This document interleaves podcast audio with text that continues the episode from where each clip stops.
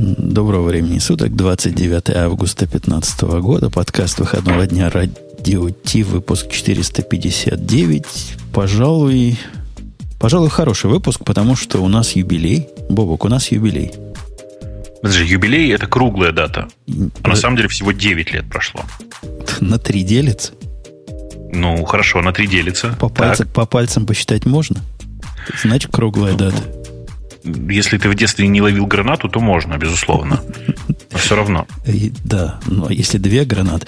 Ну, серьезная дата, прям, что там? Что там скрывать? Я не знаю, много радийных шоу вообще и вообще всяких таких эфирных шоу, которые в России живут 9 лет. Я помню, что модель, модель, модель для сборки жила больше, да, она жила с 97 -го года по 14 ну, то есть, вот, короче, вот туда нужно, туда нужно стремиться. Почти 20 лет. Подожди, а наш этот э, коллега, этот коллега Плющев, который, он, он тоже вроде давно точку вел? Ты знаешь, нет? или нет? А, не, а у него точка недавняя. У него большая часть передач э, сравнительно новые. И если ты обратил внимание, он в последнее время старается быть не соло-ведущим, да, а все время таскать э, всяких гостей. Так же делаем и мы. Я вот сегодня привел э, Илью, который, э, если вы помните, я там в какой-то момент рассказывал про э, такую как сейчас принято говорить, travel SIM, да? SIM-карту, которая во всех странах работает и, раздав, и раздает мне мобильный интернет. Вот это, собственно, человек, который занимается в том числе этой SIM-картой. Я вообще, кроме всего прочего, занимается мобильным. Привет, Илья. Хорошо, что ты к нам зашел. Мы гостям рады, а хорошим... Ты, главное, сразу скажи, ты будешь нас тупыми идиотами обзывать? Ну, или если будешь, то не сразу. Да, ладно? Ну, всем, всем привет, а тупыми идиотами зачем? Как все, как я же про докер ничего же не знаю. Так и, в общем, принято в последнее время. Как в гости придет... И не ожидаю, что меня из-за этого будут тупым идиотом считать. Окей. Э, да, Бобук не зря напомнил, что у нас же есть замечательный мощный API, о котором не грех вспомнить в очередной раз. Давай. Это шоу создано при поддержке Digital Ocean. Digital Ocean – провайдер доступного облачного хостинга. Всего за 55 секунд и 5 долларов в месяц вы можете создать свой облачный сервер в одном из дата-центров, расположенных в Нью-Йорке, Сан-Франциско, Амстердаме и Сингапуре, и управлять им с помощью простой, интуитивно понятной панели управления или воспользоваться пользоваться мощным API. Начните прямо сейчас. Введите промокод RadioDefist при регистрации и получите 10 долларов бонуса на аккаунт. Слушай, а у нас эта реклама тоже не юбилейная случайно? Сколько она у нас? Больше года уже живет?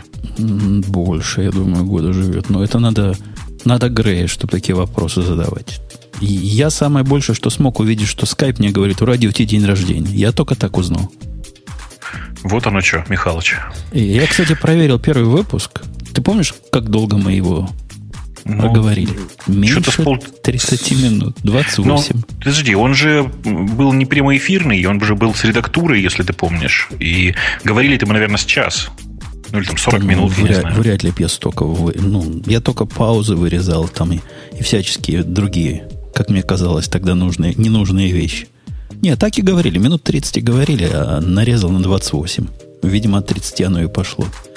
Слушай, за эти 9 лет вообще изменился, изменилось все. Изм... Появился Twitter, появился там нормальный мобильный интернет, появился iPhone у тебя. Короче, все появилось за эти годы. Байты стали 9-битные с тех пор. Поэтому наш подкаст... Почему 9? 12 же. Уже, уже 12? Я, я просто пропустил последнее сообщение.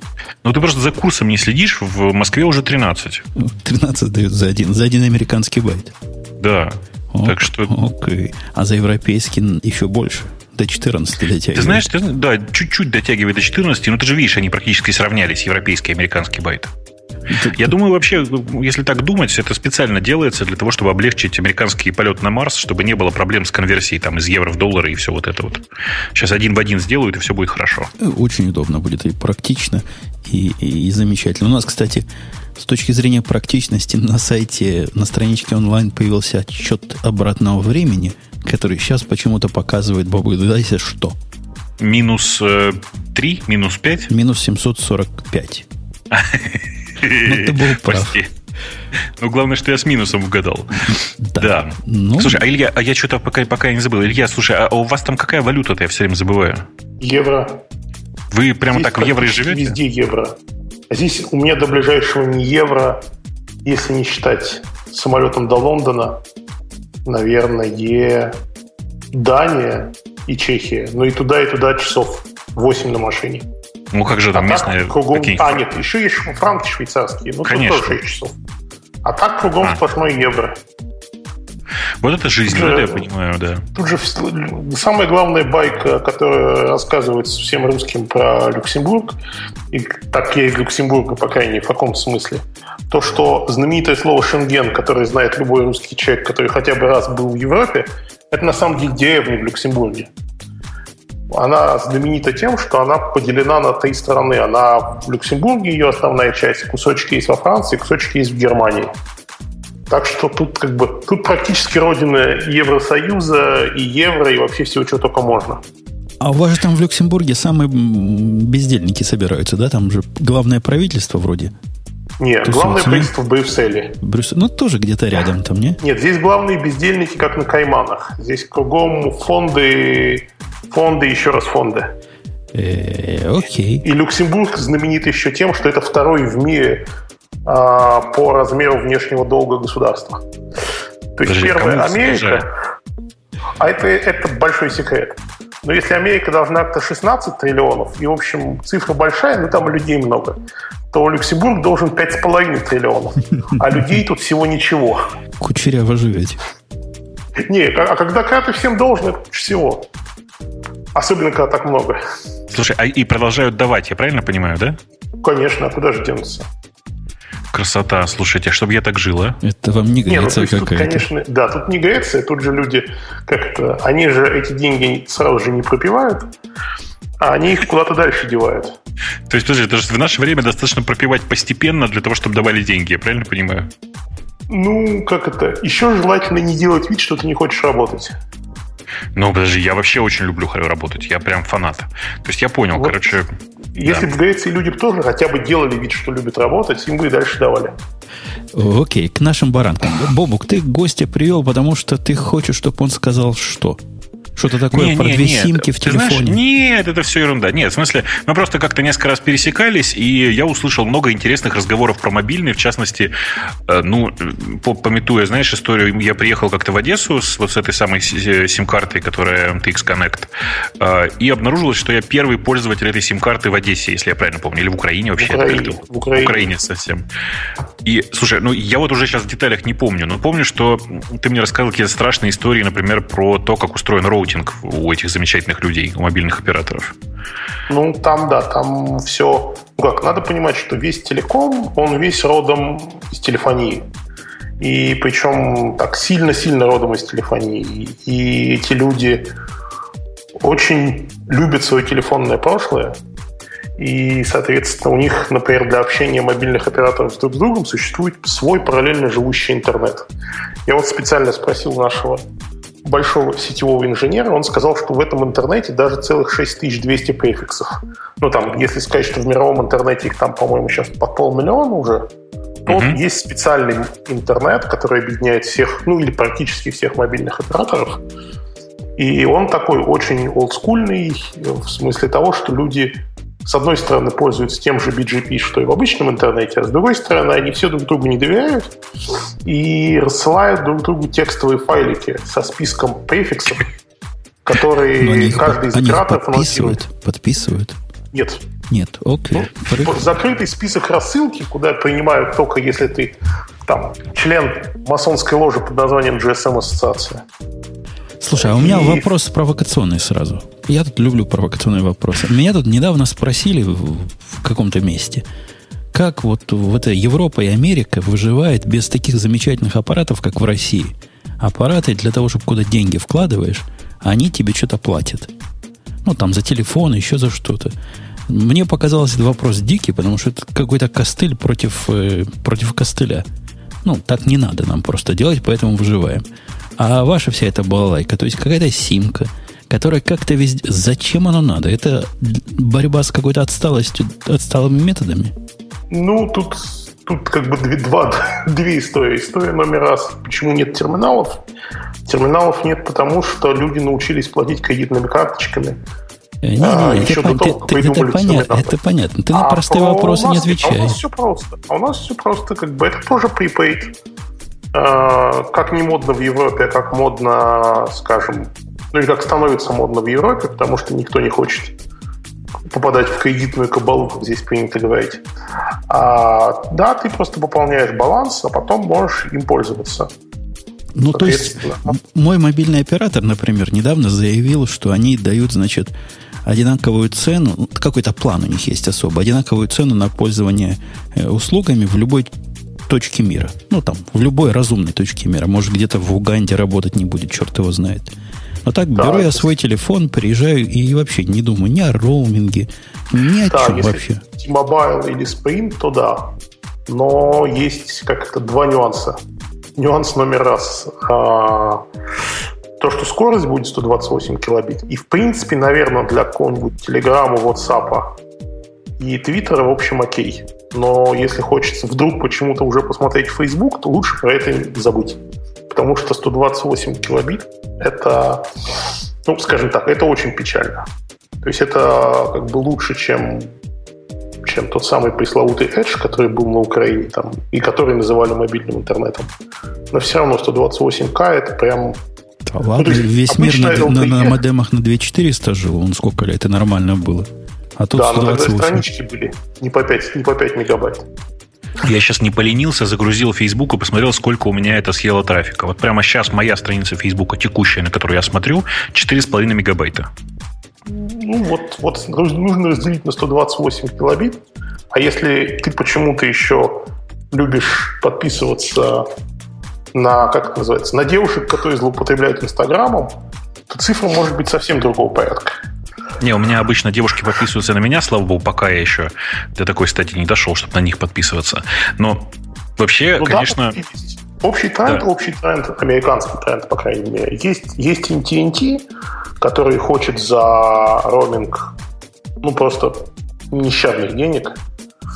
И есть T-Mobile, который создал тренд на так называемый бесплатный дата-роуминг со скоростью 128 килобит. Потом его подхватил Sprint, и, ну, правда, насколько я знаю, ни Verizon, ни TNT в эту сторону идти не хотят, потому что, ну, грубо говоря, а, операторы теряют на этом деньги, очевидно. Но T-Mobile и Sprint им нужно показывать прирост абонентов любой ценой. И, в общем, все, ну, все не очень хорошо. Слушай, на самом деле я не понимаю, о чем Женя говорит, потому что, ну, в Америке же, как известно, у одного процента людей всего паспорт. Ну, да, один процент абонентов T-Mobile воспользуются глобальным роумингом. Ну, круто, окей. А все остальные 99% даже не заметят этого. Ну, я тебе могу сказать, что когда это объявил T-Mobile, а, про это написали все. Ну, то есть там Конечно. все-все-все-все-все. Когда, собственно, он, он объявил о том, что это будет 128К, написал, как обычно, 5% от тех, кто написал, что это будет, что как все круто, будет бесплатно. А потом, собственно, практически без какого-либо хайпа написал Sprint, и я не видел, честно сказать, ни одного живого человека а со спринтовым телефоном в Европе. С T-Mobile вижу часто. Много приезжает гости, много приезжает американцев, которые говорят, да, все нормально, типа вот там у ребенка который поехал там со мной, который жить не может без Твиттера и не, не, жить не может без WhatsApp, теперь, так сказать, мы не, как бы, не беспокоимся о том, что, что, что потом будет 2000 долларов. T-Mobile но... ваш, это, это еще то говнище. Я, ну, я, я, я не знаю, проплачивать ли оно вам там, но мы ездили в путешествие тысячу миль в каждую сторону – у мальчика как раз T-Mobile вот по всем этим понтовым причинам. Вот везде работает, так дешево, unlimited. Догадайтесь, какой был самый популярный вопрос в автомобиле? А у тебя интернет есть? Дайте мне кто-нибудь телефон, в котором есть интернет. Ну, это всегда так. Ну, Нет, же так, так вот... американский mobile есть такая совершенно замечательная история, которую очень мало кто знает, что есть очень маленькая, никому неизвестная компания, по-моему, называется Atlantic Wireless, которая поступила очень хитро. Она выкупила эксклюзив практически во всех национальных парках. И она выкупила практически во всех резервациях, где вообще есть хоть какая-то жизнь. В том числе, вот, например, и в, в Гранд Каньоне. единственная мобильная сеть, которая там есть, принадлежит им. И она продает потом национальный роуминг AT&T, национальный роуминг Verizon, национальный роуминг T-Mobile по очень бюджетной, как они думают, цене, а именно 15 центов за мегабайт. И, и их покупают, никуда не деваются. Ну, потому что люди же не, не, не живут постоянно в Grand Canyon, а людям очень важно селфи послать сразу же после того, как ты его сделал. Слушай, Тоже ну я вот сейчас... Бизнес. Да, да, я сейчас смотрю на их сайт, ну, прямо, да, такой классический, олдскульный сайт оператора, как будто бы они прям настоящий оператор большой. А, как бы, и тем не менее, они прекрасно зарабатывают там свои несколько миллионов в год, или, может быть, даже уже и в месяц, и они прекрасно себя чувствуют. Вот прям все в их жизни отлично. Слушайте, ну это, это же ну, должно когда-то закончиться. Я не знаю, ну там типа, вокруг Гранд Каньона есть куча компаний, которые приводят туда, проводят туда интернет. Ну, но да, но у тебя есть резервация, в которой все права принадлежат местным индейцам, и если ты купил у них все свободные частоты, то все, до свидания. Ну, то есть это вот представь себе, что если бы был бы там какой-нибудь, не знаю, горнолыжный курорт где-нибудь в Сочи, и там была бы какая-нибудь компания, которая бы как всегда принято в России, принадлежал бы какому-нибудь родственнику кого-нибудь. А, и им принадлежали бы все частоты. А туда приезжали бы миллион людей, которые бы очень хотели, чтобы у них все там работало. И Мегафон с МТС и Билайном прекрасно покупал роуминг по любой цене, потому что, ну да, они бы теряли на этом деньги, но люди туда приезжают, типа там на три дня в году. А может быть не приезжают вообще. Но им очень важно, чтобы там все работало. Это совершенно такая нормальная капиталистическая модель. Не, ну, история, конечно, крутая. То есть построить компанию исключительно на резервациях. То, наверное, они ну, сами откуда-нибудь из, из каких-нибудь племен все-таки. Нет, нет. Они все с Манхэттена, как и полагается. Ну, подожди, ну Манхэттен там тоже же история такая. Это же коренные индейские земли, ты же знаешь. Ну, индейцев оттуда выгнали примерно за 200 лет до того, как придумали LTE. Подожди, почему их выгнали? Там землю купили в обмен на бусины, ты же помнишь. Ну, не на LTE базовой станции. Ну да, хотя на самом деле местные индейцы, я думаю, современные уже бы с удовольствием на, на базовой станции поменялись. Э, слушайте, а давайте хрен с ними с базовыми станциями. У нас там вообще есть куча прикольных всяких тем, э, которые, в общем-то, с мобильным так или иначе связаны. Первая тема, что Android так же легко взломать, как и пароль раз, два, три, четыре, пять, шесть. А, вот ты читал эту статью, скажи честно? Да. Тогда расскажи. Ну, там, собственно, суть статьи в том, что вот этот модный способ ввода пароля при помощи движения пальцев по экрану оказывается такой же предсказуемый, как взламывание из пару сотен самых популярных паролей. Ага, в смысле, что люди, все, люди в среднем выбирают одни и те же паттерны, да? Они проанализировали там какое-то количество паттернов, и 70, там 77% начинают, значит, из одного из углов, 44% начинают э, в верхнем левом углу и так далее, и так далее. В общем, говорят, хакнуть такое, ну, просто не задача. Смешно совершенно. Ерунда. Нет никакой защищенности у этих как бы паролей которые движения. Мне всегда казалось, когда вот у меня коллега какой-нибудь с андроидом гордый фиговинку вырисовывает, мне всегда подозрительным это казалось. Уж лучше, как у нас, отпечатком пальцев. Не, ну отпечатком пальцев, пальцев, конечно, всегда приятнее, но только телефонов с отпечатком пальцев практически нет. Слушай, Илья, у тебя какой телефон? О, Чего? Вот прямо сейчас у меня на столе лежит два айфона, 6 и 5s. А, и два андроида. OnePlus и шестой Nexus. OnePlus и... свежий или, или не очень? Нет, предыдущий. Ага. Предыдущий еще свежий будет через три недели, когда я опять полечу в Азию. И, а я, кстати, хочу сказать, что для меня, например, что очень парадоксально, наверное, но для меня запомнить 10 разных паттернов вот этих вот андроидных, это на порядок более сложно, чем запомнить 10 разных паролей. Потому что у меня, видимо, голова не работает таким образом. Ну, ты и... просто цифры запоминаешь лучше, видимо. Да? И буквы. Ну, я не могу запомнить даже пять разных паттернов. Вот я как-то в какой-то момент я поймался на том, что я вынужден на этих андроидах, на всех, у меня их там на столе в офисе лежит штук 6 или 8 разных, разных поколений, разных чипсетов, я вынужден ставить один и тот же паттерн, просто потому что без шансов запомнить несколько разных. Uh-huh. Вот нет, понятно, что Kotlin, если... А у меня их просто лежит там, не знаю, там на каком-нибудь медиатеке, который я включаю раз в месяц для того, чтобы там протестировать что-нибудь. И вот если я пароль там могу помнить долго, то вспомнить паттерн, которым я не пользовался два месяца, для меня смерти подобно. Я вот ну, просто я в какой-то момент понял, что это для меня не, не работает вообще. А что ты всегда один и тот же не выбираешь? Нет, я и сейчас вынужден делать, ну, как-то параноид security. И наш друг Арканоид учит нас тому, что нельзя использовать везде один и тот пароль. Ну, вот. как бы он, он нас учит-то правильно, но я уверен, что у него в такой ситуации везде был бы один и тот же пароль. Я не знаю, как вас, меня вот эта разлочка жестом, вот этим дурацким вот этим свайпами непонятными, она меня просто бесит. Поэтому у меня реально на всех телефонах один и тот же пароль. Прямо ну, бесит кстати, нещадно. Да.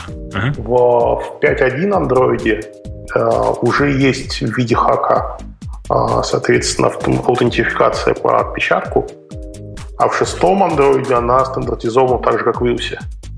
Ну, я, конечно, очень рад, но у меня просто проблема в том, что у меня на телефоне, конечно, 5.1, но это телефон от компании Sony, у которой нет читалки для отпечатков. Ну, нет, там проблема еще в том, что в текущей реализации читалок они все грубо пропрайты и так нет публичного API, нет публичного драйвера, нет чего. Вот в OnePlus, вот в новом, который в нем есть отпечаток пальцев, я, собственно, им уже пользовался, пробовал. Работает, кстати, не хуже, чем iPhone, в смысле отпечатков пальцев. Но те, кто его, собственно, разрабатывает, говорят, что пока не выйдет шестой Android, по факту никакого поддержки со стороны никаких приложений нет и не будет. Потому что сейчас нет никакого ну, то есть в пятом андроиде нет никакого API для этого. Ну, ну, ладно, да. ваши андроиды. А у нас же новый iPhone должен выйти. И это наша следующая тема. Мы ждем 6s, тут все в нетерпении. И приглашение кому надо уже разослали. Слушай, а Ксюша не отослали, да? Я так понимаю, она уже не, не в потоке. Ну, я не знаю, в потоке она или нет, но Ксюша же у нас теперь, э, как известно, покидает компанию, состоящую из двух сосисок. У меня, кстати, есть теория, жалко, что она не пришла. Э, компания Parallels потеряла, конечно, в ее лице потрясающего э, человека, но, знаешь, у меня есть реально вот, вот какая теория. На логотипе компании Parallels по историческим причинам нарисованы две сосиски. Я думаю, что проблема в том, что Ксюша переехал в Америку, а у вас там sausages далеко не всегда означает вот эти продолговатые непонятные штуки. Это может означать, как известно, практически все, что угодно по форме. И, короче, вот это отсутствие формы и привело к тому, что Ксюша решила покинуть компанию. А у меня есть более конспиративная теория. Ты помнишь, что Марусю мы подвинули по карьерной лестнице при помощи ее подкастерских скиллов? Ну, конечно. И Аляпку мы подвинули по личной жизни при помощи подкаста. Кстати, Оленька, Зайенька, ты видишь Бобук здесь? Ты понимаешь, чего мы все ждем? Да, это, Илья, это, это тут у нас такая, такой между собойчик. Э, одна из наших предпредыдущих ведущих, сколько уже лет, шесть, наверное, она не с нами, она тут выложила эм, фотографию с полуобнаженкой, я бы так сказал, с намеком на то, что если Бобук вернется в эфир, то, конечно же, она покажет полную фотографию. Ну, как бы я здесь, фотографии нет до сих пор. Ну, это хорошая позиция. Ну, позиция там была, кстати, не очень хорошая, но я думаю, что можно сделать новую фотографию в хорошей позиции. Оля, мы все ждем. Давай. Э, кстати, вот в чате у нас пишут еще более хорошую теорию. Ксюша в параллел сработала 9 лет и радиоту 9 лет. Короче, все сходится. Так что, простите за формулировку. Что с новым айфоном-то? Ну, я что-то закашливался коньяком. Ты рассказывай, я пока прокашляюсь. Закашлялся он коньяком. Но я, если честно, не знаю ничего. Я в последнее время вообще не смотрел новости. Я знаю кучу слухов непонятного мне содержания о том, что будет в этом айфоне. Но кажется, что обсуждать слухи это такая странная история. Ну, то есть в очередной раз разговаривают о том, что кто-то неизвестно кто в очередной раз рассказал и слил о том, что будет 12-мегапиксельная камера. А, и это будет сниматься 4К видео. Это да. не самое страшное. Самое страшное, по слухам, то, что батарейку отрезали. В смысле, уменьшили? Да, говорят, теперь столько батарейки не надо, уменьшим. В общем, все новости плохие про iPhone. Во-первых, меньше батарейки. Во-вторых, 16-гигабайтная модель будет базовой, вместо того, как все ожидали 32. В общем, позор-позор. Подожди, подожди, они же заявили, точнее, все слухи говорят, что они теперь могут э, э записывать 4К видео. 4К видео, 16 гигабайт. Ну, это что, это примерно двухминутный ролик, да? Ну, где-то так, да, плюс, плюс-минус. Слушай, а зачем? Сказано так, камера будет снимать 12 мегапиксельные фото. Сейчас она сколько, 8 снимает? Ну да. То есть 12 мегапикселей, ну, фиг его знает, будет ли разница какая не будет. А вот 4... дело, не в мега... дело не в мегапикселях. Все говорят, что там будет новая оптика, и вот ее все ждут. Ходят слухи, что будет новая оптика. Нет, а вот 4K видео. Во-первых, дорогие слушатели, хочу я спросить, на чем вы его будете смотреть? У меня вот прямо сейчас передо мной монитор специально для 4K видео. Вполне себе ничего. Не, ну это бобук. Богатых бобуков мало на земле. А у, не, нормаль... у меня для этого есть еще Mac Pro, чтобы нормально декодировать все это хозяйство. Нормальные люди с большим монитором, который на 5К, вот в моем лице только готовятся к приобретению этого монитора. Причем, не поверишь, на Dell посматриваю. Ну да, Dell вообще ничего не стоит в наше время. 4, 4К. 5К даже есть. Dell такие хорошенькие. Грешным делом у меня вот здесь как раз стоит 5, 5К от компании Dell, вот рядом. Он, конечно, ну, по цветам, если ты фотки будешь редактировать или видео, он тебе не подойдет. Для всего остального он подходит. Код на нем писать хорошо. Угу. То есть для кода самое оно, а для цветов нужен Apple? Ну, пожалуй, что да. Ну, по крайней мере, такой цветопередачи больше никого нет. Ну, то есть, точнее, не так. Есть у кого, чья там, господи, панель-то шарповская, lg я уж не помню. Ну, вот, короче, у, там весь фокус в панели, и панель есть только у двух компаний, у Apple и у производителя. Э, окей. То есть теперь новый вот этот будет снимать 6S с меньшей батарейкой, будет снимать 12К фото, 4К видео, новая оптика, все дела, маленькая батарейка. В общем, все ждем. Девятого или седьмого, когда? Девятого. Девятого. Слушай, ну меня на самом деле, вот, кстати, хорошо, что Илья здесь. На самом деле меня интересует вот по-прежнему тот же вопрос, который был в прошлый раз. А, они же начали выпускать э, собственную сим-карту, ты помнишь, да? Которая у них э, ходит в любого оператора, если я правильно помню. Ну, сим, который без сима, да, который там внутри не, перепрограммируется. Там, нет, там это настоящий сим. В текущей версии настоящий сим и он не работает для iPhone, он работает только для iPad, причем только, по для двух или для трех моделей. И я, ну, так да. сказать, я, я сходил и купил этот SIM, а потом с удивлением узнал, что мне нужно еще и купить новый iPad, у которого, кстати, тоже батарейка меньше, чем у предыдущего. Вот. А, а, про, а про новый iPhone главный, так сказать, ну, для тех, кто из индустрии, главный вопрос – это смогут ли они убедить Qualcomm таки выпустить новый чипсет ради них, потому что у Qualcomm Э, там же как-то они же выгнали буквально там пару месяцев назад 15% персонала, потому что у них там, ну, как бы они заигрались в то, что они великие. И выяснилось, что, в общем, у них все не очень хорошо. Они разогнали людей, а потом выяснилось, что те чипсеты, которые они обещали Apple, те чипсеты, которые они обещали Samsung, ну, там, стандартная история, мало кто знает, но обычно раньше у у Apple был эксклюзив на полгода на самые последние квалкомовские чипы. И, и поэтому, собственно, почему все айфоны выходили, эти, все Samsung выходили всегда на полгода позже. Потому что они их получали в тестовой версии, но в коммерческих объемах они их получали только спустя полгода. И вот в этом году, говорят, произойдет первое за, там, за последние сколько, 7 лет, наверное, уже, со времен iPhone э, 3G, по-моему, когда Qualcomm не смог обеспечить, ну или говорят, что не смог обеспечить новый чипсет для выпуска нового iPhone. Потому что ну. там что-то он то ли перегревается, то ли... Ну, чего-то там с ним не так. И вот меня, на, Qualcomm меня на самом деле говорит да. так. Между, так сказать, что называется, таким... А, между собой они говорят, что да, что, что, что если они не успеют, то это будет очень большой скандал, и что если, если выпустят, ну, просто главная идея в том, что каждый следующий iPhone выпускается всегда на более новом процессоре, все процессоры э, и все чипсы, ну, то есть не процессоры, а все чипсеты LTE-шные э, и там прочие, прочие, они все всегда квалкомовские.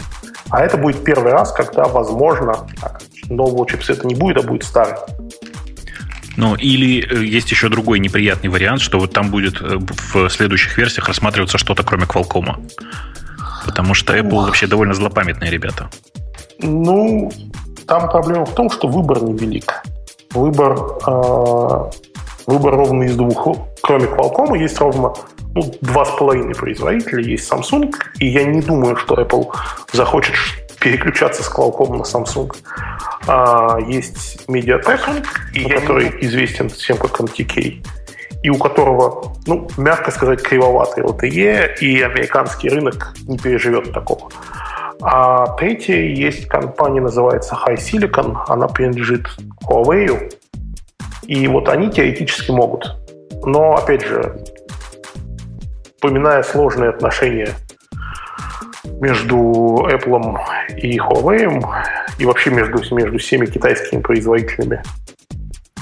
Ну и, собственно, и самое главное, переключиться полностью, переписать полностью весь код со с API Qualcomm на API кого-то другого, это, в общем, ну, ну, то есть, если они начали два года назад, это можно. А если начали, там, не знаю, год или 9 месяцев назад, то, скорее всего, оно либо не будет работать вообще, либо будет работать так плохо, что американские клиенты будут очень несчастливы. Ну, на самом деле есть, конечно, еще один забавный вариант. Apple же может традиционно купить Qualcomm. Qualcomm никак, если я правильно помню, с китайским правительством не связан. И Нет. купить его можно. Ну, вот. ну там, там, там, есть, там есть отдельная история, которая тоже долго муссируется и связана с тем, что Qualcomm это же на самом деле это две компании в одном. Одна это называется Qualcomm Licensing, который тупо собирает со всех производителей э, оборудования в мире, неважно, содержат они все квалкомовские чипы или нет, деньги, потому что они, она держит практически все возможные патенты на 3G и очень много патентов на LTE. А вторая называется Qualcomm как-то там STC, по-моему, Chip, Chip Making или что-то в таком духе. Вот если они эту компанию разделят, и Apple купит чипмейкеров, то да, но, опять же, я боюсь, что американское антимонопольное законодательство будет недовольно. Потому что когда покупал такую же компанию, купил Intel, компания называлась Rockchip, он ее купил, по-моему, в прошлом или в этом году, они, собственно, в своей заявке объяснили, что вот как бы есть игрок номер один на рынке, это Qualcomm, и что как бы мы, наоборот, пытаемся как-то сделать что-нибудь, чтобы составить ему конкуренцию. А если игрок номер один на рынке смартфонов купит игрока номер один на рынке чипсетов, то, в общем, американское правительство может расстроиться. А уж европейцы точно расстроятся. Несомненно, Бобок, твой гость, он круче того, кого мы обычно по тарелочкам приглашаем. Но, тем не менее, не тарелочками едиными. Ты а, хочешь, например, в том э, числе и телевизорами. А что, ты думаешь, э, тарелочки, в смысле телефоны, сильно отличаются от телевизоров? Мне кажется, там такая же жопа сейчас, как и везде. В течение лет пяти, наверное, в этом шоу, не меньше, чем пять лет, вот Бобук не даст соврать, мы тут обсуждаем слухи о выходе того самого, то есть того самого решения для телевизора от Apple, которое покажет всем, как это надо делать. У нас есть очередной раунд ожиданий – и TechCrunch утверждает, что это вот, вот конкретно, вот в этот раз это конкретно случится. То есть, в смысле, наконец-то выйдет э, настоящий новый Apple TV? Выйдет новый Apple TV, не просто новый, а новый на процессоре A8 с новым пультиком – с новым открытым SDK, под которым можно писать игрушки и всякие другие штуки, с новым э, управлением всем этим делом, что можно и в игры будет пультиками играть. И, в общем, красота нечеловеческая. И, ты знаешь, я обычно в эти слухи не верю, а в этот раз как-то поверил. Потому что пора. Ничего себе. То есть ты считаешь, что Apple, кроме того, что выпустит новый телефон, выпустит еще и новый Apple TV? Я вот, кстати, нифига в телефоне не уверен. Ну, смотри, Siri у них есть повсюду и везде, и все, кому не лень, сейчас подобные Siri голосовое управление суют в свои телевизионные приставки. Это я на Amazon киваю. Ну, Apple сам Бог велел. Это раз. Во-вторых, Apple TV явно ощущается, что там жизнь какая-то идет. И если вы владелец Apple TV, вот такой, который американский владелец, то вы видите, как там все краше и краше становится. Миллион всяких штук новых появляется, каналы всякие, каналы такие. казалось бы мне, что нужна какая-то более, более современная платформа для всего этого. Потому что чувствуется, что оно вот из, так, из конца, чуть ли не из конца 90-х, такое впечатление, ну или из начала века. Все, что они там накручивают. Оно все какое-то не, не эпловое. То есть оно эпловое, но как Apple был 10 лет назад. Пришло ну, так время. и есть. Пришло, настало супер время. Наступило. Я, кстати, этот подкаст сегодня послушал, чтобы понять, где был больше шок – в нашем позапрошлом подкасте, где мы Бобука выгнали, или в наступлении супервремени. В супервремени, по-моему, круче было. Ты послушай, мы, мы такие крутые были 8 лет назад. Слушай, но 8 лет назад мы действительно развели публику так, что до сих пор припоминают. То есть люди же реально какое-то время были уверены, и больше я, я же слухи читал о том, что все, радио действительно куплен компанией Microsoft, это очевидно совершенно. Потому что они вот так осветили выпуск Microsoft, это Windows Vista и всего этого хозяйства. Я, Жалко, я, что я мы там, десятку так пропустили, да? Я там дрожащим голосом, вот реально, понимаешь, слушаю себе, удивляюсь, какой артист погиб. Дрожащим голосом сказал, что Windows, в принципе, неплохая операционная система. О, да. Какое было время Шура. Были... помните, кем был Паниковский до революции? Были, были времена.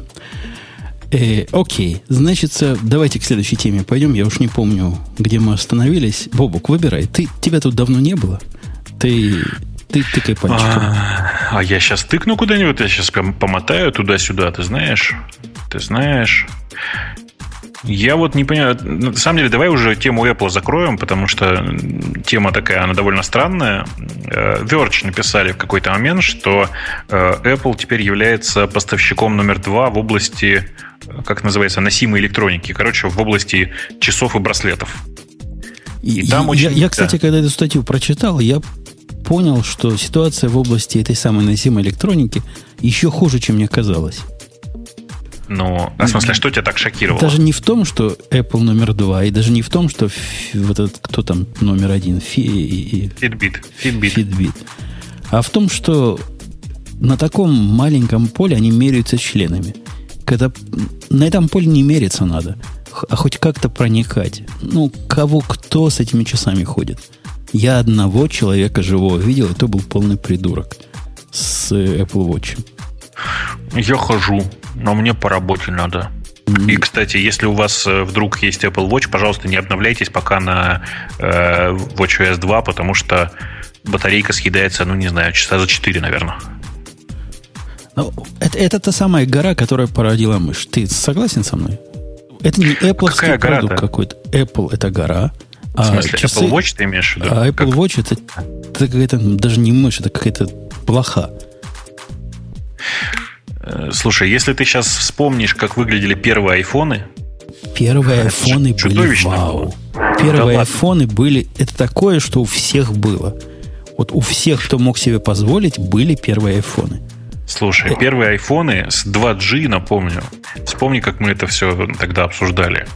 Телефон, который вышел и который вокруг называли современным, у которого была только поддержка 2G. Подожди, подожди, у нас Эльдара нет. Это Эльдар про камень писал. Да, я помню. Тем не менее, это был вау-продукт. Часы являются каким-то мeh-продуктом. И, по-моему, Apple доказала нам всем, во всяком случае мне, что этот рынок мертв при рождении. Нет, тут, кстати, эм... я могу сказать единственное, что про часы, несмотря на то, что я их себе тоже зачем-то купил, но в Азии, в Азии их, в них ходит, ну, то есть в Азии количество людей в метро в, в Apple Watch это, я бы сказал, процентов 15.